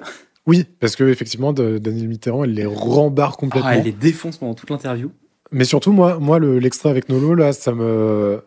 Ça a réactivé un truc que j'aime beaucoup. C'est Nolo qui insulte le moine en retour Ouais. plateau Ouais, ouais. après il y, y a retour plateau et il dit la phrase. Je mets ça sur ton compte. Ouais, je te, je te mets ça sur ton compte. Et genre, moi, je vois trop la dernière émission. Jean-Luc Lemoyne, il est en mode, putain, était pas mal ce soir. Genre, vraiment la dernière de la saison, il y a quelqu'un qui toque à sa porte, il ouvre, et il y a, il y a juste Nolo avec un, un air de bœuf qui lui pète la gueule. Mais c'est vraiment, il y a un, un peu ce côté bully, mais euh, où c'est c'est intériorisé pour les deux que c'est juste comme ça que ça se passe. Genre, je le mets sur ton compte et tu verras, à la, à la- avant la fin de l'année, je te pète la gueule et l'autre est en mode, ok. Et ça continue d'ailleurs sur Nolo parce que alors il y a Ah là des là. extraits de Zemmour et Nolo bras dessus bras dessous qui se marrent en se regardant euh, et tendrement les yeux dans les yeux. vannes sur la complicité de Nolo et Zemmour. En vrai, ça oui, ça marche vraiment. Parce que parce qu'il y avait un truc à faire que j'aurais trouvé, euh, voilà, c'est de- d'en faire un couple, euh, d'essayer de trouver des images pour en faire un couple non platonique. Oui, oui. Et en fait, je trouve que mettre la complicité, c'est encore mieux parce qu'ils ont vraiment l'air de deux gamins sur un banc d'école. quoi. Ouais, de ouf. Et je trouve que ça marche agréable. bien. Ouais, ouais, ouais. Et par contre, euh, la sexualisation de Nolo. euh, Oui, parce que là, c'est sur un truc de. de c'est Nolo face à Sylvie Tellier dans une émission précédente, entrecoupé de plans euh, coupés où Nolo se déshabille lentement, il enlève le bouton Ouais. de sa chemise et il se caresse le torse. il laisse apparaître sa, sa toison. Et, ouais, il est, il est trop, il c'est très rigolo. Euh, Et pareil, retour plateau, euh, Nolo qui dit Oh le chien ouais, ouais, c'est ça. Et j'aime bien, j'aime, bien. Tu peux moins le faire. Tu peux moins le faire avec Zemmour parce que Zemmour rigole comme un idiot. Ouais, Zemmour euh, il rigole il- instantanément. il trouve ça drôle, ça le fait marrer. Euh, à un moment, on met des images de lui en noir et blanc avec de la fausse pluie sur la, la caméra. Il trouve ça trop drôle. Pisse par par terre de rire. Ouais, il, il pleure, il, il, il rigole là, comme une hyène. Là où Nolo, comme il, comme il, il, il se rebiffe un peu, c'est toujours agréable. Ouais, c'est très savoureux. Et il y a un truc que j'ai trouvé vachement attendrissant, c'est que Guy Bedos, il se marre pendant toute Oui. la chronique. J'ai Oui. trouvé ça génial. Bah déjà parce qu'il déteste les deux autres cons, donc euh, Oui, oui, peut-être un peu de ça. dès qu'ils en prennent un peu dans la gueule, euh, ils sont contents. Euh, bah voilà. Non mais voilà, Jean-Luc, Jean-Luc euh, arrête avec euh, Simon Monceau, c'est pas drôle. Non, mais en vrai, très bonne chronique, mais Jean-Luc Lemoine, c'est ça un peu le problème de ses chroniques. En Ah, même temps, je comprends, il y a le côté fil rouge. Il y a le côté fil rouge, parfois, ça peut grave bien marcher, mais normalement, il y a la, il y a la, il y a la règle des trois quand même. Ouais. Ouais, fais attention. Attention, Jean-Luc. Non, mais euh, en parlant de la, la règle des trois, pareil, hein, le fait de retaper parfois tout le temps sur les mêmes émissions, les vannes sur le fait que, que Nolo soit très sexy, je pense que ça le fait plus rire lui-même que euh, Oui, ça oui, nous fait rire. Mais, euh, mais ça marche assez bien. Pareil, les vannes sur Catherine Barma. À un moment, il fait une vanne sur Barma. Bon. Ça, C'est- toujours le monde- délicat. Moi, j'aime pas ceux- trop. Pour, euh, pour ceux qui ne le savent pas, parce que bah voilà, Catherine Barma, c'était la productrice de l'émission. C'est comme si nous là on coup, disait, Eh, savoir. Étienne, il est chauve. Ouais, c'est ça. Faut... Tiens, elle est pour toi, Étienne. C'est cadeau. non mais ouais, moi j'aime pas trop ce genre de blague. Euh, vous ne savez pas qui est cette personne. Ouais, c'est très private. Ça marche moins bien. Et, et pareil, tu vois, il s'en sert un peu tout le temps à des moments différents en disant, bah, les gens qui n'ont pas vu, une- je pense pas que ce soit fil rouge. hein. Je pense que dans sa tête, les gens ne s'en rendront pas compte que j'ai déjà fait cette vanne. Ouais, ok, je vois et ce que tu veux dire. Monceau, bah, on s'est bien rendu compte parce que déjà, euh, il y a deux semaines, t'as fait des vannes dessus. Là, tu refais des vannes dessus. Non, et puis je pense qu'il y a un truc de gourmandise où il a dû tomber sur ça, ça a dû le faire crever de rire et il s'est dit non mais faut que je montre tout quoi. ouais, Mais en faut fait, que je euh, partout. Ouais, ouais, ouais, ouais. c'est ça marche pas forcément comme Je ça. sais pas. Je... ah, mais après, c'est euh, a posteriori, en la regardant, elle a très bien marché. Donc voilà, En- quand on l'a regardé Ouais. tous les deux, j'ai trouvé ça très drôle, ça m'a fait, ça fait rire. Maintenant, en la revoyant, il y a, il y a beaucoup de petits problèmes. Et puis en vrai, c'est peut-être au niveau de sa prestance aussi où il est un peu plus à l'aise maintenant. Donc Ah. c'est aussi plus agréable Je forcément. l'ai noté, je l'ai noté, c'est beaucoup. Il joue, mais avec le public. euh, Ouais, ouais, ouais, c'est Euh, ça. À un moment, il fait une vanne un peu sexiste. Euh, Le public le hue. Et donc, c'est. Voilà, il, il- il regarde derrière lui en mode non, je rigole. Pour, voilà. Et même à un moment, euh, tout le monde applaudit et rigole à une vanne de Laurent Ruquier. Il fait Ah, on a trouvé les faillots. Tu vois, genre des petits trucs comme ça où il joue vraiment des réactions du public et il est très à l'aise maintenant dans l'exercice. Beaucoup plus en tout cas. Et du coup, je- ouais, ouais, ouais. Elle est agréable à regarder en tout cas. Elle est, là, elle est pas Ah, si drôle que ça, mais elle reste. Ouais, ouais, carrément. Bon, en parlant d'agréable. Euh, bon bah merci Jean-Luc. Et maintenant on va passer aux choses sérieuses Oh, Roger Marion. Avec Roger fucking Marion. Alors, Alors, euh, qui est Roger Marion? C'est un haut fonctionnaire de la police, ancien chef de la division nationale antiterroriste, anciennement connu sous le nom de Direction centrale de la police judiciaire. Il vient vendre un bon bouquin. qui est en rapport avec l'affaire Yvan Colonna et l'affaire. Erignac, donc du juge Erignac. On va revenir sur tout ça, je vous jure. Mais Ouais. simplement, la l'interview commence par. On parlera forcément euh, de la euh, du procès de euh, du présumé coupable Yvan Colonna et cette phrase, elle est si importante. Elle est si importante. De- euh, parce que Laurent Ruquier, là, quand il dit le présumé coupable en annonçant euh, qu'on va parler d'Yvan Colonna, il le fait, c'est une pique, mais un peu obscure, à Nicolas Sarkozy. Ouais, Parce ouais, que ouais. Nicolas Sarkozy a dit, au moment où ils ont capturé Yvan Colonna en 2004, t'as- tu dois avoir mieux les dates que moi, euh, on a capturé l'assassin euh, du juge Erignac. Et en fait, ça avait fait beaucoup réagir à l'époque parce que, eh bien, une personne qui vient d'être arrêtée n'est pas un assassin. Elle est présumée Exactement. coupable d'assa- d'assassinat. Elle est, euh, euh, c'est quelqu'un qui est, comment ça s'appelle, un suspect. Mais tu peux pas Ouais. dire que c'est l'assassin parce qu'il est censé être présumé Ouais, ouais. innocent. Et donc présumé, la présomption d'innocence. Et le fait de dire le présumé coupable, c'est, elle est très, parce que t'es pas présumé coupable normalement. Ouais, ouais. Tu vois, et le fait de dire ça pour parler de, de la manière dont Nicolas Sarkozy avait, euh, avait annoncé l'arrestation de l'assassin, c'est tellement malin de la part de Laurent Ruquier. Ah non, c'est très bien joué. Mais par contre, bon, bah, Roger Marion, euh, voilà. Qui, Euh, moi, j'ai moins fait de recherche que toi, sur, que ce soit sur l'affaire Colonna ou etc. Ok, ok. Je, je me suis remis dedans, j'ai relu beaucoup de choses, j'ai réécouté l'interview en essayant de, de prendre les trucs et tout. Roger Marion est un sale type. je le Alors, dis. Ok, ok, tu le dis. Moi, ah, je, je le trouve, je le trouve antipathique, effectivement, d'autant Ah plus oui. qu'il se marre en disant des sur- atrocités. Sur des atrocités. Non, non. Mais même sans ça, il y a vraiment un côté. euh, oui, haut fonctionnaire, c'est un, c'est un flic dans l'âme. Et, euh, Ouais. et, et il y a des trucs. Il justifie des choses de manière euh, horrible parce que c'est la police, parce que c'est comme ça qu'on fait. Non, non. Il est, il est assez. euh, On va y revenir. voilà, il est assez horrible. Mais effectivement, il vient pour l'affaire Colonna. Et surtout, ouais, il vient vendre un bouquin qui s'appelle On m'appelle Eagle Fort. Et ouais, parce qu'il gueule fort. Exactement, parce que c'est sans doute un aigle 4. Ouais. Moi, je vais prendre cette interview par le prisme de trois volets, parce qu'il y a trois volets dans, dans cette interview et même dans le bouquin. Donc le grand 1, ça va être la guerre des polices. Le grand 2, ça va être l'affaire de l'assassinat du préfet Rignac et euh, procès Colonna.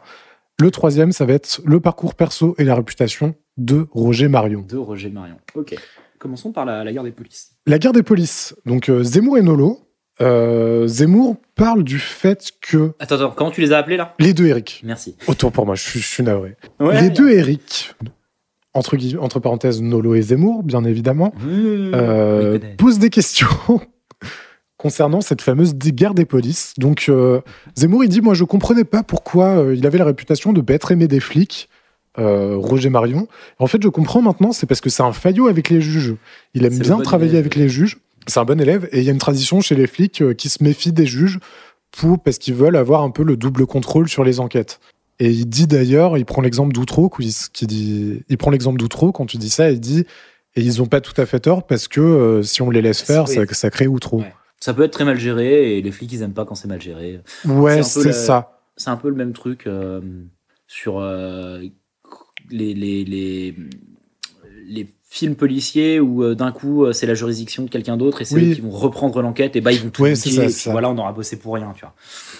Et euh, donc ça, c'est un peu anecdotique, mais le truc plus intéressant, c'est Nolo qui en parle. Il dit que, euh, en gros, lui, pareil, il n'avait pas compris vraiment ce que c'était la guerre des polices. C'est un peu une expression toute faite. Mais en lisant le bouquin, il, compris, il, a, il a compris.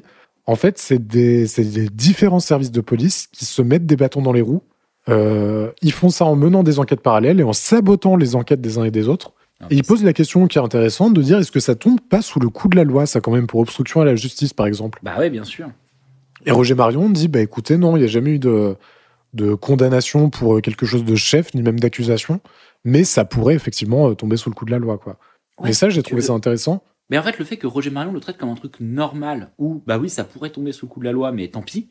Genre c'est Ouais. c'est- moi je trouve ça horrible tu vois. C'est un peu terrifiant. C'est un peu terrifiant. Et euh, Parce que pour le coup, lui a été victime de cette guerre des polices. Il a été euh, acteur et victime de, de, Ouais, de la guerre ouais, des polices. Et en fait, c'est tellement terrifiant de ce, ce recul de se dire, oui, bon, bah après, c'est comme ça qu'on fait dans la police, quoi. Ouais, c'est ça. C'est exactement ça. Ouais, on est en train de te demander si c'est légal ou pas. Tu dis sans doute que c'est même un peu criminel, mais ça te dérange pas plus que ça. Après, il s'en fout, il est plus flic, mais quand même, quoi. Ouais.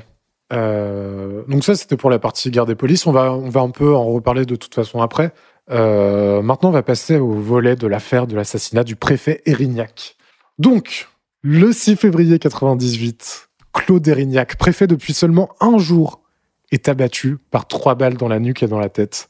Donc ça, euh, intervient euh, dans un contexte d'attentat indépendantiste corse depuis les années 75 par le FLNC notamment, le Front de Libération Nationale Corse. Ça se passe à Ajaccio. Oula, Pardon, attentat corse chez, chez, chez Florian. c'est juste ma clope électronique qui vient de chuter. Ah. Euh, toute la classe politique et euh, le- la France est un peu en deuil. Il y a un hommage national de la part de Chirac. L'enquête est confiée à la direction centrale de la police judiciaire, dont Marion est le chef.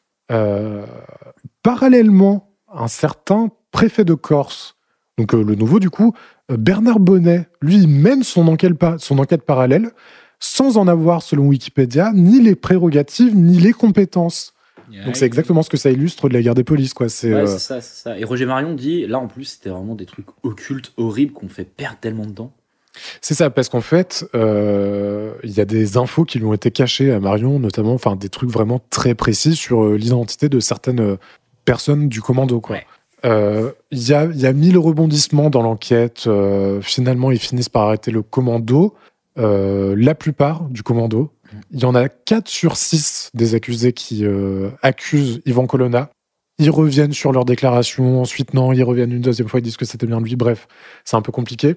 Pendant ce temps, Ivan Colonna, lui, il est en fuite. Donc, ce serait le, le X7, le septième homme.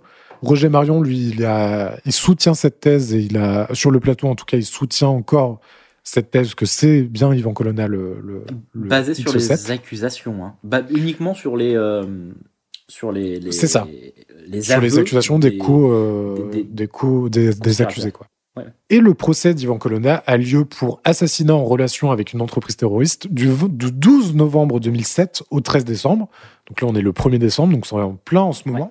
Et, euh, et Roger Marion a d'ailleurs témoigné au procès là dans la semaine. Ouais, ouais, donc vraiment, c'est- il est invité pour ça, hein, parce que euh, on je pense qu'on s'en fout vraiment de, de, Je de son pense bouquin. aussi, j'avoue, son bouquin, sinon. euh, Et puis même en vrai, euh, du coup, j'ai fait un peu de recherche. Il est pas très connu, quoi. C'est un peu un truc de niche. euh. Ouais, parce que là, c'était, oui, il était sur le devant de la scène, parce que c'est Ouais, le, c'est ça. le mec qui a arrêté Colonna. Mais après, au-delà de ça, bon. Et pour dire un petit peu sur Colonna, donc il a été condamné euh, à la réclusion à perpétuité. Il y a eu trois procès en tout. C'est pareil, c'est un peu bordélique, mais euh, Et après, ça a bien fini, heureusement. bah alors non, mais déjà ça a fini en 2012, je crois, sur euh, la saisie par Ivan Colonna de la Cour des droits de l'homme Ouais. pour procès non équitable. La requête a été jugée irrecevable et il meurt en prison en 2022, agressé par un codétenu. Et, voilà, et voilà un petit peu pour l'affaire, pour la vie d'Ivan Colonna, sa, ouais, sa ouais. carrière et son œuvre. Et en fait, vraiment, le, tout le problème de ce truc-là, c'est que les, les, les co-conspirateurs qui ont, au moment de leurs aveux, euh, donné le nom de Ivan Colonna, Ouais. ont été jugés coupables. Et à ce moment-là où ils avaient plus vraiment rien à perdre, ils ont dit en fait c'était pas lui. C'est ça. Il y en a même un qui a dit il a déjà été jugé, il a dit en fait c'est moi qui ai tiré euh, notamment. Ouais, c'est ça. Et du coup genre la justice française ne pouvait pas accuser Ivan Colonna d'avoir commis le meurtre. Ouais. Et il a quand même été euh, condamné malgré le fait qu'il y a des témoins qui disent que c'était pas lui, etc. C'est assez euh, étrange cette affaire. Et du coup, comme tu vois, bah, comme il a été condamné aujourd'hui, tu vois, sur, le, sur, euh, sur les articles et même sur Wikipédia, c'est écrit dans la nuit du 6 février 2000, euh, ah oui, il a 1998. battu, euh, Yvan Colonna a battu de trois balles dans la tête et la nuque le préfet Rignac. Et ce qui se fait dans un contexte où, on l'a dit, hein, Nicolas Sarkozy, au moment de l'arrestation, il n'est pas président, il est encore ministre de l'Intérieur. Ouais, ministre de Il annonce on a, on a arrêté l'assassin Ouais, avant qu'il y ait un procès, avant qu'il y ait. Donc, enfin, c'est. Ouais, que, à un moment, il y a une petite engueulade, en tout cas une empoignade, euh, enfin, non, plus- juste une altercation, pardon, entre euh, Guy Bedos et, Oui. euh, et le, le- le bon vieux Marion, parce que il est en mode, mais voilà, moi je demande juste qu'il y ait un procès équitable pour, euh, pour euh, Colonna, et c'est pas possible, en fait, ce que vous êtes en train de faire là. C'est ça. Ouais. Et oui, euh, cette affaire, elle a, elle a, elle a vachement bousculé euh, toutes les passions de la société française parce que d'ailleurs, notamment, le, le- c'est la première fois qu'un préfet de la République était assassiné. Ah, Et, avant le. Tout première fois, ouais. Ok, ok. Et bah, pour le symbole, ouais, c'était assez, assez Ah, violent. bah, oui, et oui, oui. Et euh, c'était une période aussi, là, particulièrement fin des années 90, où il y avait plein d'attentats en Corse. Ouais. euh, pour l'indépendance et Chirac a estimé que c'était inadmissible évidemment et scandaleux et que on était un pays unifié et que Voilà, c'était même pas à prendre en considération. Moi, j'ai pas trop de trucs à dire sur, euh, sur Yvan Colonna. Hum, Ouais. Je connais pas le dossier. Juste, si je m'appelle Yvan, c'est en soutien. Ri- Rigole, vas-y. Je rigole. Bah, Non, c'est peut-être vrai. Hein. c'est pas peut-être, en fait. Mais t'es né en C'est 96. Ouais, c'est Bah ça, oui. c'est pas possible. Genre, les, les chiffres sont pas bons, Kevin. Non, non, mais oui, bon, écoutez, l'affaire Colonna, démerdez-vous. euh, euh, Oui, non, mais ça. voilà ce qu'on peut en dire. En fait, c'est très chiant. Le truc là, le truc là, c'est qu'on parle de Marion, mais en fait, euh, ce qui est intéressant, c'est même pas l'assassinat, c'est tout ce qui s'est passé après, c'est toutes les péripéties des procès et tout. Mais voilà, c'est une goutte. Ouais, en vrai, Il oui. vient là parce qu'il sort son livre et que ça l'arrange qu'on le fasse venir. Mais... Et du coup, bah, troisième, euh, ça me permet de rebondir sur le troisième volet, un peu Ah, sa carrière et sa, sa réputation. Donc, il a un peu la réputation d'être un sale tortionnaire. Ouais, d'être un bourreau, quoi. Genre, euh, c'est. ça. Et en qui te- fait, qui te bois- pète les genoux, euh, qui te met des coups de bottin. On peut pas trop savoir parce que lui il se défend en disant que tout ce qu'il a fait, ça a toujours été légitime et légal.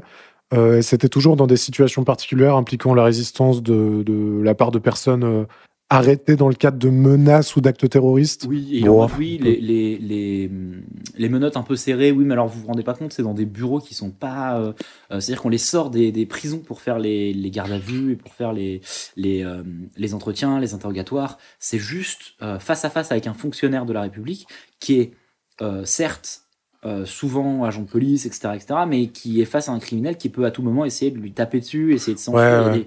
des- les fenêtres sont pas sécurisées, donc parce que ce sont juste des bureaux en fait. Donc il y a déjà eu des criminels qui ont essayé de s'enfuir par la fenêtre, qui sont morts en se, en se défenestrant tout simplement. Et juste moi je prenais pas de risque, donc je fermais fort les menottes. Et oui, ça laisse des marques sur les, les poignets, mais en même temps, bah, on peut jamais savoir ce qui va se passer dans ces locaux. Et t'es en mode, bah, euh, si c'est que ça, ok, mais visiblement, euh, ça parle de passage à, tabac, ça parle de mettre des baffes, et lui, il rigole en mode, ah oui, il a peut-être eu deux, trois baffes aussi. Bah, gros, tu Ouais. vois, rien. C'est, déjà, c'est un double discours, et puis ensuite, bah, t'es clairement en train d'avouer que t'as utilisé euh, la, la force pour avoir des aveux, là, en fait. Ouais, c'est ça. Du coup, genre, euh, tu sais, genre, ils s'en défendent, mais euh, dès qu'on en revient au truc, tu sais, genre, tu peux pas te défendre d'un truc et en même temps prendre le crédit d'un Oui. par enfin genre non non du coup oui le, le personnage est assez odieux et je le, je le trouve très antipathique et Et euh, en l'occurrence, il n'y a jamais eu, euh, juste, il n'y a jamais rien eu contre lui de, de ce chef-là. ouais, ouais, mais, de, euh, de- mais bien sûr je sais en fait je sais même pas s'il l'a fait et à la limite je m'en fous Oui, mais c'est juste sur la manière de se défendre. mais ouais sa Ouais. posture vis-à-vis de ça est, est, est vraiment euh, odieuse quoi parce que soit Ouais. les accusations sont fausses et tu t'en défends et tant mieux pour toi soit elles sont Oui, vraies oui. et tu t'en défends mais tu, tu rigoles pas à côté de il y avait des petites baffes quand même dans la gueule là Ouais, c'est ça. Sais, genre, euh, ouais, ouais. Mais après, tant mieux pour lui, personne s'est jamais défenestré en essayant de s'enfuir parce qu'il fermait bien les menottes, tu vois. Donc euh, derrière, Ouais. bah, c'est, non, mais c'est dur de, de parler de la carrière de cet homme. Visiblement, il a bien fait son travail. Mais je trouve que sa posture, elle est, elle est pas trop correcte. euh, voilà, juste ça. Et euh, le fait que, je sais pas, il est terrifiant. Et vraiment, son côté où il se marre en disant des trucs horribles. c'est- Mais oui, c'est ça. Bon, Bon, bah voilà pour Roger Marion. j'ai détesté. Ouais, pas bien, hein, chiant. J'avais pas, moi, j'ai, je l'ai préparé en deux temps cette émission. Mhm. J'ai regardé tout le début, c'était super avec Bayrou et tout. J'ai pris mes petites notes, j'étais bien et tout. Et là, c'est un putain de stop. hein. Et ouais, et Marion, j'ai mis trois jours à m'y mettre. J'étais keblo. Ouais. Déjà, moi, il a fallu que je me renseigne sur l'affaire Colonna. Ouais, j'avoue, ça fout, ça fait chier. Ouais, bah, euh, je sais pas, j'aime pas. euh, j'ai- j'aime bien les affaires euh, criminelles en France, euh, voilà. Mais alors là, je t'avoue que j'avais aucune, à rien quoi, Ouais, ouais, je à comprends. part un prénom. C'est déjà ça. C'est. Non, mais tu vois, alors j'étais. Eh, du coup, dans ta banque de sons, t'as plein de trucs où euh, Ruquier dit Yvan. Oui, et je crois Ouais. que je crois que ça vient de là. Ah, bah, sans doute, oui. Ah non, c'était pas pour Yvan Le Bolloc? Ah si, non, non, je sais exactement pourquoi, de quoi ça vient. Ça vient de. C'est pas celle-là, c'est une autre où il parle d'Ivan Colonna, où je suis tombé par surprise sur ça, parce que sinon, toutes les. Bon, bref, c'est pas intéressant, mais toutes celles de, de Yvan Le Bolloc, en fait, il y avait du bruit par-dessus. Ok, ok, ok. Mais bon, voilà. Mais voilà, bon, c'était pas très intéressant. Mais j'ai découvert un personnage, quoi. Un personnage de Ouais, par contre, c'est de ça. série. Ouais, ouais, exactement. Parce qu'il est vraiment. Ah, je sais pas. Pas aimé. Bon, on va passer à. Bah, au Notre- Goat of the Goat, Notre maître à penser, Guy Bedos. me, Monsieur Bedos. Est-ce que tu ne referais pas deux petites secondes d'imitation de Guy Bedos? Ça devient dur d'être de. Attends, je dis laquelle C'est celle de gauche. Ça devient dur d'être de gauche, surtout quand t'es pas de droite. Ah non, je sais plus le faire. Ah, ça ouais. devient dur d'être de gauche, surtout quand on est Ah, mais, ah, mais à la limite, quand tu bouffes tes mots comme ça, t'es pas mal. hein. Ça devient dur d'être de gauche, surtout quand t'es pas de Ah, droite. tu le fais bien. hein. Je suis désolé, tu le fais vraiment bien. Euh, oui, alors cette phrase qu'on attendait Oh putain. depuis longtemps. C'est-à-dire que là, on avait fait le deuil, en fait. On s'est dit, bon, bah, il l'a pas fait avec Bayrou, il a eu l'occasion de la faire mille fois. C'était le moment de le faire. Elle n'arrivera plus. On a quand même eu le droit à. on- il a dit tout de suite, il a commencé par dire Jean-Loup Dabadi. Et. Et avec Florian, ça nous fait toujours plaisir d'entendre Jean-Loup Dabadi parce que ça nous fait penser au générique de On a tout essayé. Ouais, exactement. Jean-Loup Dabadi, Dabada, Dabadi, Dabada. Dabada.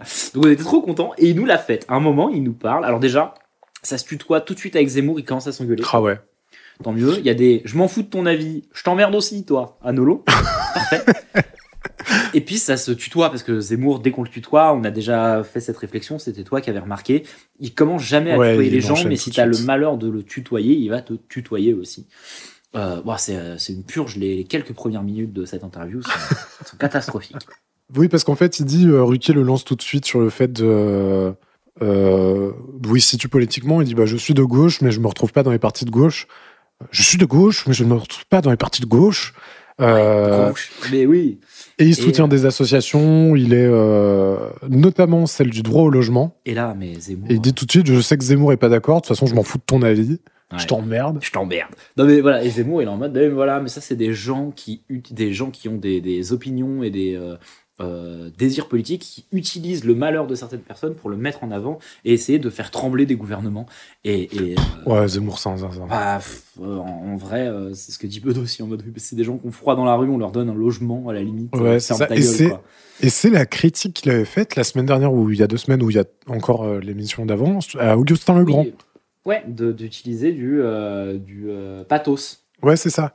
Et bah, si ton problème, c'est juste ça, mec, mais. pff, Bah oui, voilà, Le fait de discréditer toute une cause parce qu'on utilise, on fait appel à l'émotion, et parce que parfois l'émotion, ça peut être un vecteur de- d'action politique, bah, c'est dramatique. Mais hein. oui, oui. Enfin bref, euh, personne n'est d'accord avec lui de toute façon. C'est 2, 3, 4 minutes de, de joute euh, entre les deux, là, entre Zemmour et, entre Zemmour et, et Bedos. Ouais. Euh, Bedos dit c'est pour ça que je fais, que je fais du one-man show, parce que j'ai pas un con qui m'interrompt tout le temps. Mais oui. Et du coup, il fait des vannes et Zemmour rigole. Je suis désolé. Mais oui. Ce qu'on veut de ce gars, c'est vraiment là, il est en train de, là vraiment en plus, c'est vraiment être un sale enfoiré euh, pour de vrai de de, de, de dire bah non ces gens-là, euh, faudrait, on s'en fout, on les laisse dans la rue, tu vois. Alors, enfin, Ouais, ouais. c'est pas ce qu'il dit, mais il est en mode euh, si c'est pour faire une action politique, autant les laisser dans la rue.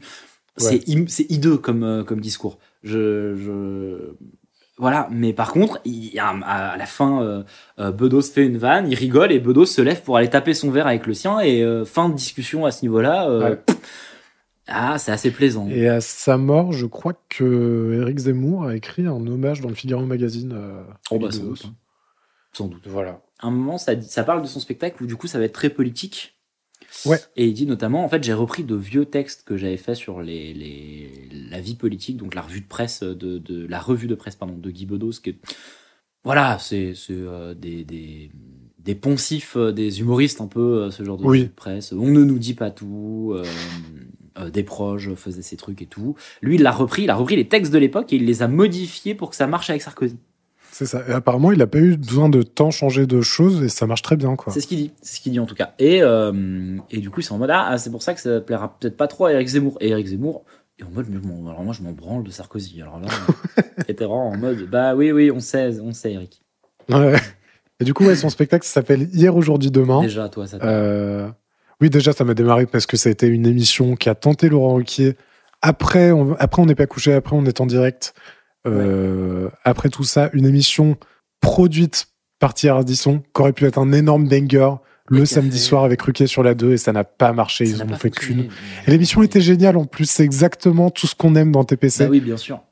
Il revenait avec des archives de l'INA euh, sur les vieux trucs de la télé, euh, sur comment la télé allait demain. Et sur... Oh En vrai, l'émission, je crois qu'elle est encore dispo sur, euh, sur France TV. Sur Essayez de la regarder, elle est trop bien. Non, pas sur Arditube, sur, euh, sur France TV. Mais oui, voilà, oui, mais elle était trop bien. Donc toi, ça t'a démarré. Et puis même Moi, ça m'a démarré. Du coup, il en Mais du coup, ouais, un mélange de revues de presse, de- d'anciens sketchs.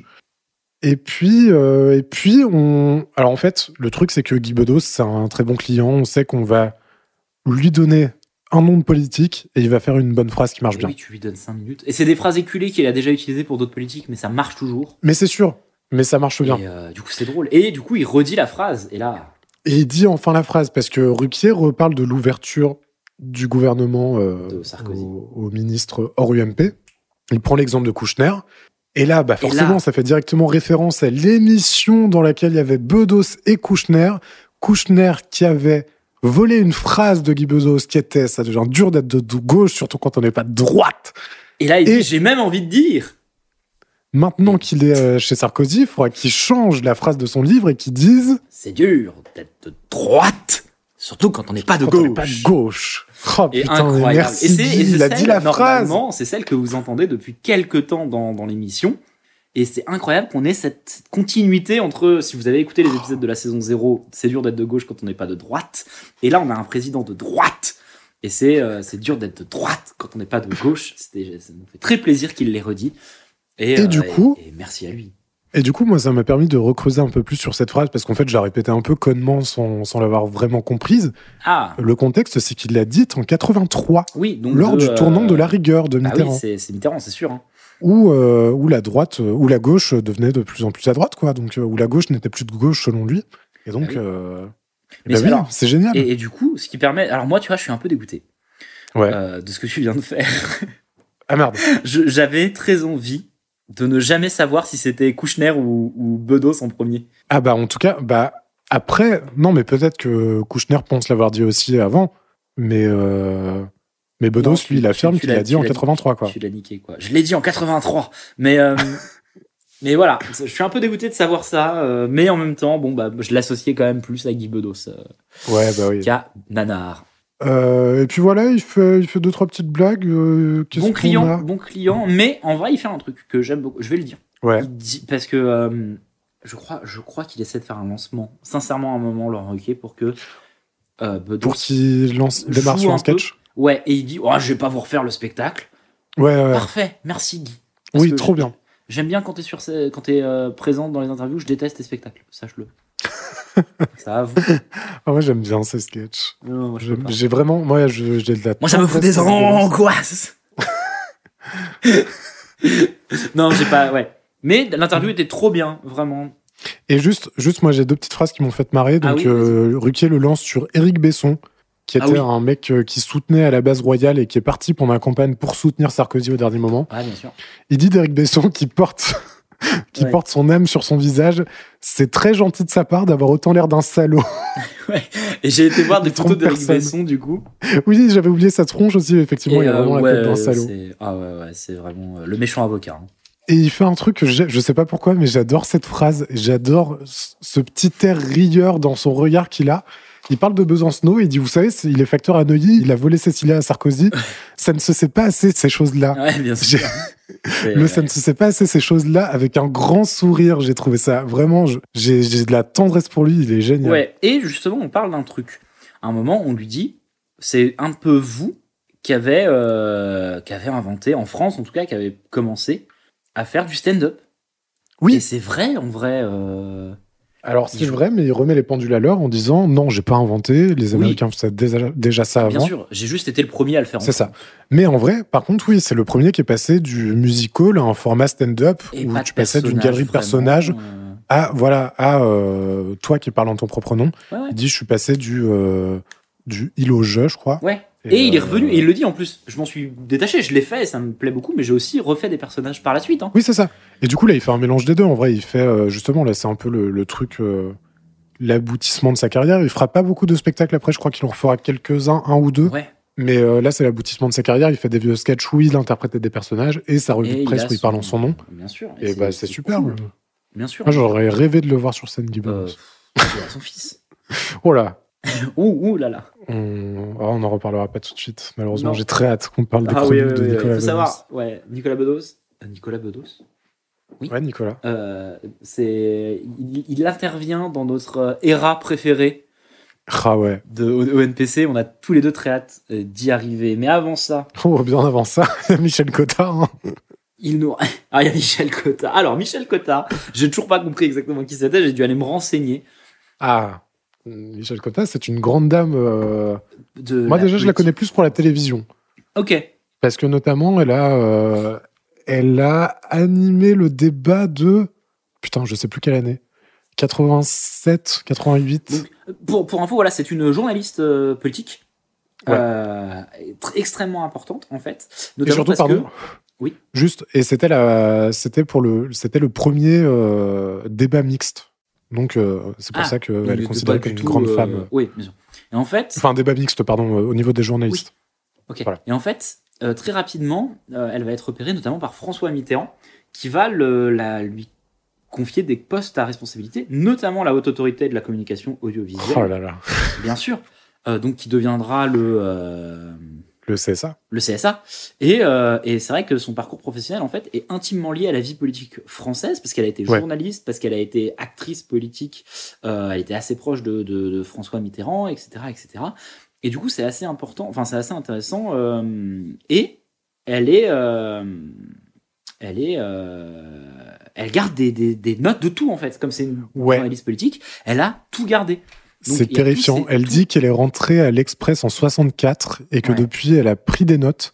Et du coup, là, elle vient vendre un bouquin qui s'appelle euh, 1965-1977, Cahier secret de la, Répu- de la 5e République, tome 1. Et ouais. Elle en a sorti 4, un par an jusqu'en Ils 2010. sont tous bien.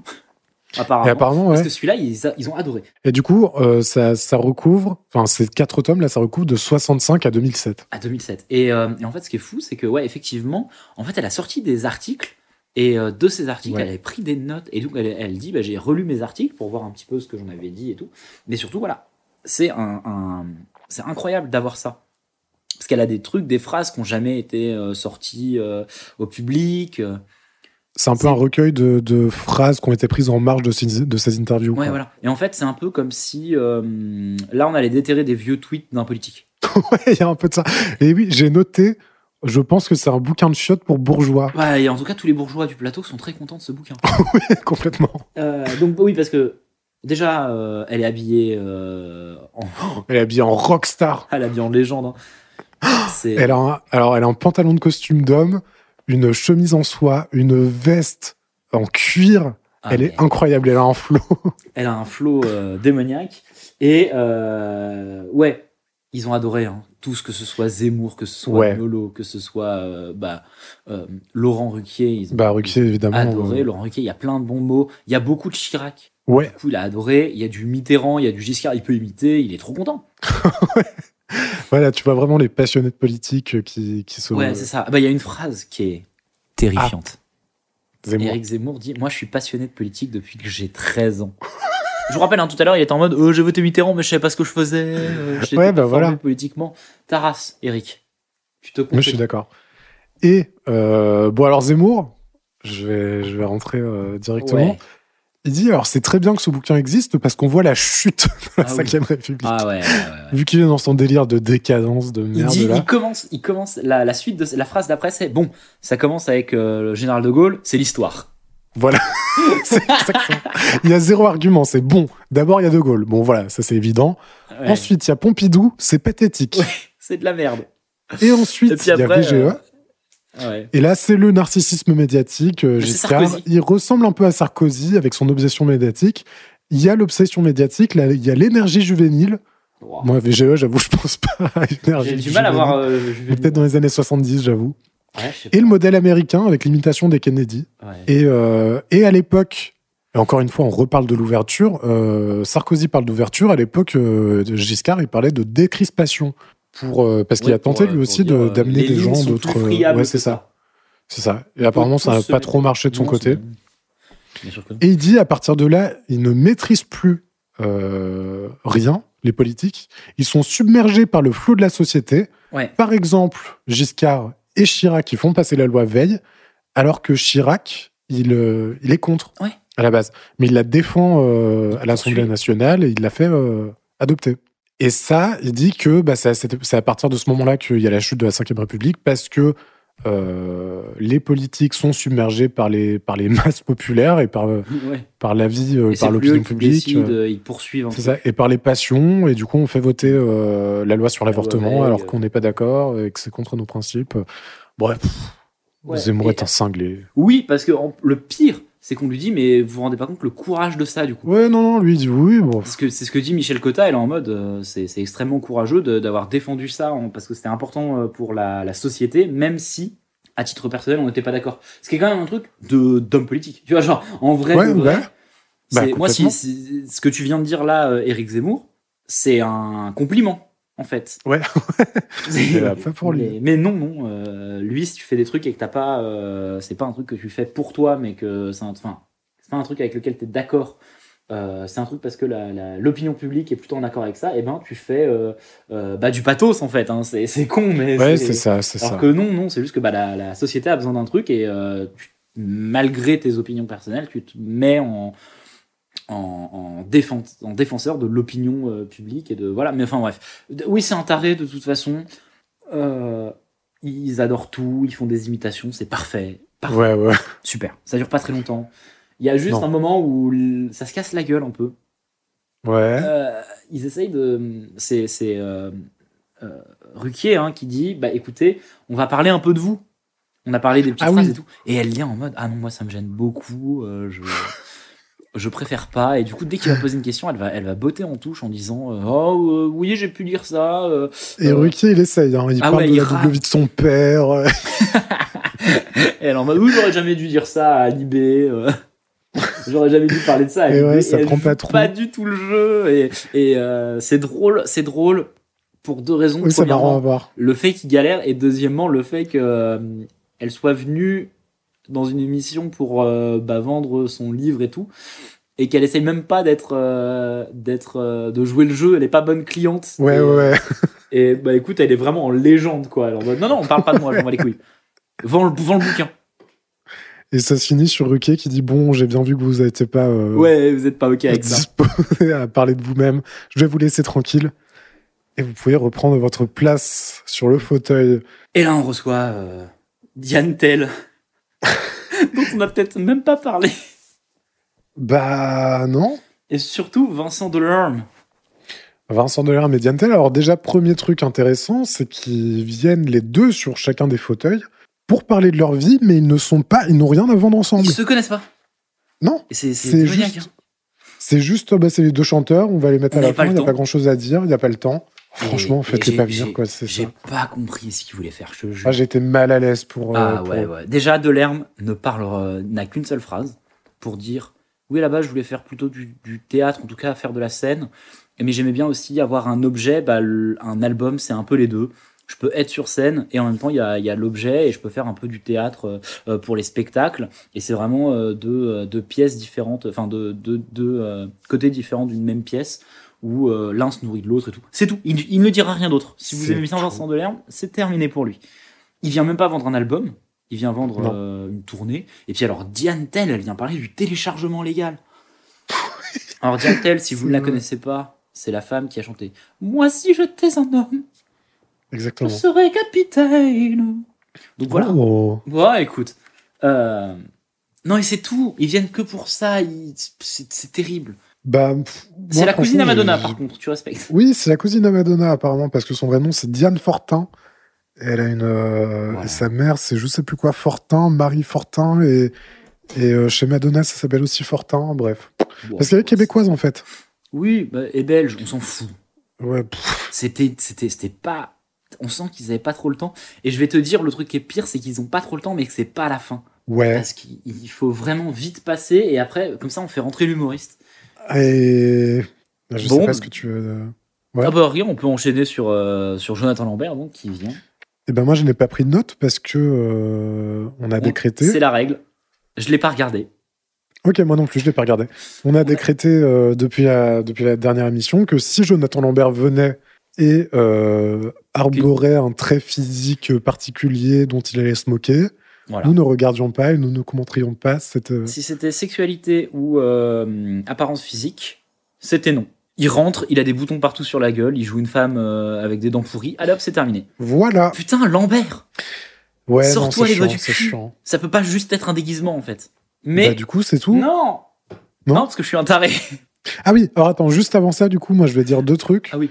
Euh, Diane Tell, moi je trouve ça très dommage que l'interview dure pas plus longtemps parce que Diane Tell, en vrai, elle a l'air rayonnante. Ouais, Elle est super très- cool, Elle a l'air elle- elle l'air euh, vraiment d'avoir des choses à dire et d'être très bonne cliente. Et Ouais, c'est ça. dommage. Et Vincent Delerme, donc euh, il vient pas vendre de disques, etc. Nous, on en avait parlé euh, la saison précédente. Ouais. Euh, et il y avait un de ses derniers albums qui n'était pas encore sorti, j'ai pas eu l'occasion d'en parler, donc je vais en parler. Ah, Je vous conseille d'aller écouter Comme une histoire, qui date de 2022. Il y a 35 titres. oui, parce que Ça dure Delerme. 1h13. Ouais. Son album, c'est entre l'album et le podcast. C'est Ah, incroyable. Comme euh, bon entendeur. Nique-toi. Putain, je l'ai en tête maintenant. Mais bien Je sûr. vais même pas chanter. Tam tam. Tam, Fais tam, chier.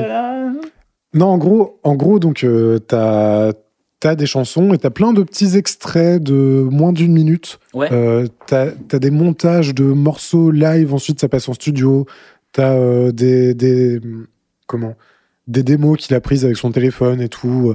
T'as toutes les qualités sonores qui se mélangent. Ouais, c'est vraiment bah, Vincent génial. Vincent Delerme, en plus d'avoir des textes, il a aussi un Ouais. rapport à la performance. Qui est, il en parle là même. Le, le peu qu'il parle de, de ça, c'est dire sur scène, faire des surprises, faire des trucs rigolos. euh, il en parlait euh, dans la saison 0 quand on l'a eu. Lui, ce qu'il aime bien, c'est que les gens qui viennent euh, découvrent une performance et euh, c'est pas grave si c'est pas exactement ce qu'ils ont entendu dans l'album Ouais. et tout. Et du coup, oui, ce côté très performance et ce côté très, euh, euh, bah, on met ce qu'on aime bien dedans et on verra ce que ça donne. C'est, oui, oui, c'est très de l'herbe. Et ben voilà. Et ben Voilà pour ça. Ouais, ouais, écoute. Bon, bah c'est tout. du Ah coup, non, ça je peux pas m'empêcher. Voilà, je suis, un- je suis un malade et en fait, j'ai voulu tenter un truc et je me suis rendu compte pendant que je le faisais que c'était éclaté, mais je l'ai fait quand même. C'est ça qu'on veut, c'est pile l'énergie. ah ouais, c'est pile l'énergie. Dés- Là, c'est l'énergie du, du désespoir qui va m'animer sur les prochaines minutes. Bon, Dis-moi tout. euh, il y a une critique qui revient souvent euh, quand on parle de Vincent Delerme. Quelle est cette Ouais. critique, Florian? Qui fait du name dropping? Un petit peu. Ouais. fait du name dropping. euh, et donc, quand il parle d'un endroit, il va sans doute être euh, très descriptif. Et je me suis posé la question est-ce que c'était possible d'en faire un jeu? Ouais. Et j'ai inventé. Alors, il y a deux noms possibles.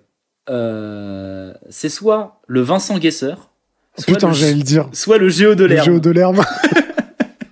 Putain, j'allais le dire. Donc, j'ai écrit une chanson très rapidement euh, à, la, à la manière d'un Vincent Delerme. Bah, c'est brillant. Et il va falloir que tu nous dises où se trouve. Ok, Si tu trouves une ville à côté, tu gagnes 3000 points. ok. Si tu trouves la bonne ville, c'est 5000 C'est points. 5000 puntos. Putain, yes. Alors, faudra que tu rajoutes une, euh, une, une instru euh, Vincent Delerme. Ok, ok, parfait. Ok. Tu veux, tu veux quoi? Tu veux du piano euh, Ouais, un truc, un truc tranquille. Ok. Alors, sachez-le, j'ai oublié de me préparer. Donc, c'est-à-dire que je l'ai- je l'ai écrit et je sais pas s'il y a le. ça- voilà, on verra. Ça va être parfait. Ouais. À 4h03 de la capitale, il y a une belle ville. Dans le massif, elle est centrale. de villes rivales devenues amies. C'est ta beauté qui m'émerveille. Je t'embrasse, plage jaune, j'ai pas sommeil. Jardin Lecoq, nos rires résonnent. Sur les platanes, l'amour chantonne.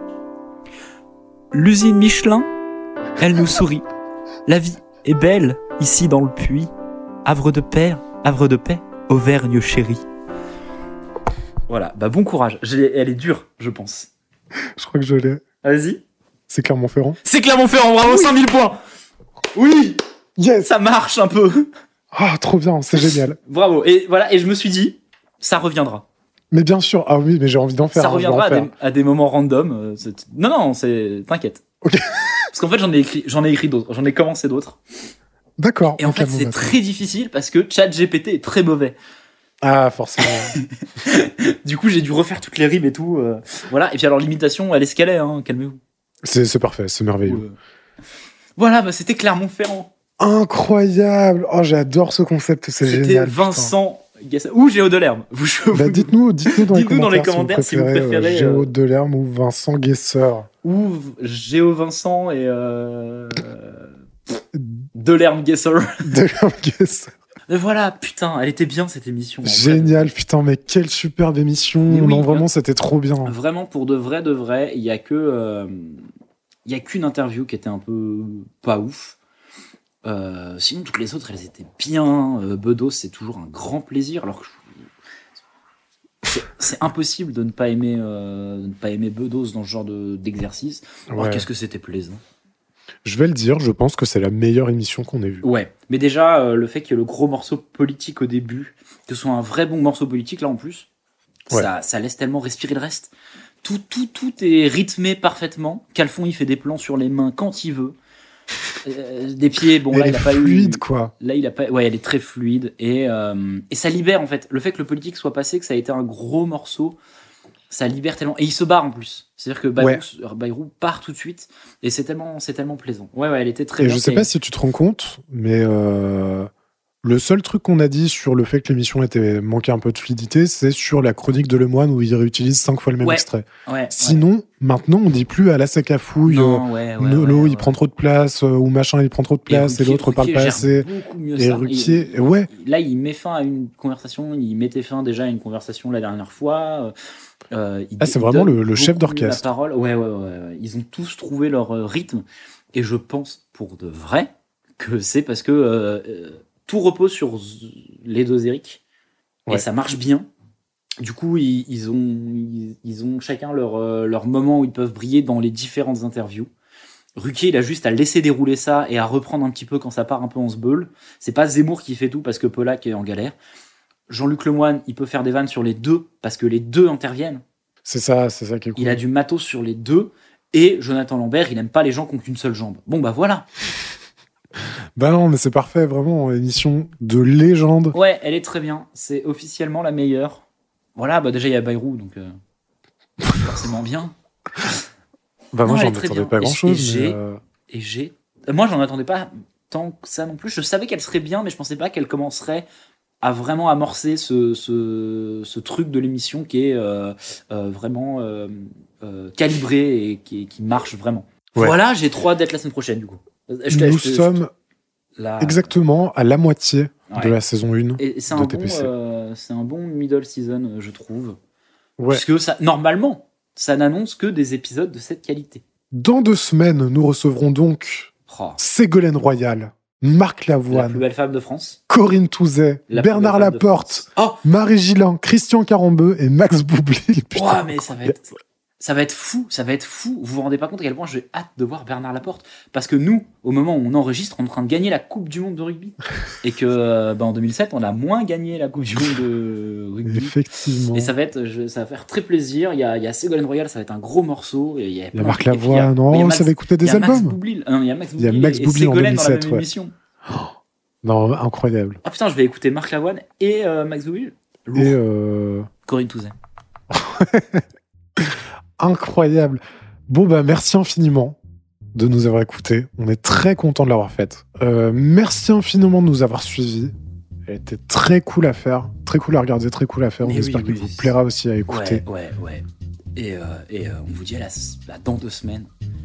Exactement. Accrochez-vous, parce que ça va, être, encore une émission légendaire. Putain. Oui, j'ai très hâte. Merci beaucoup. Allez, ciao. Ciao. OMG.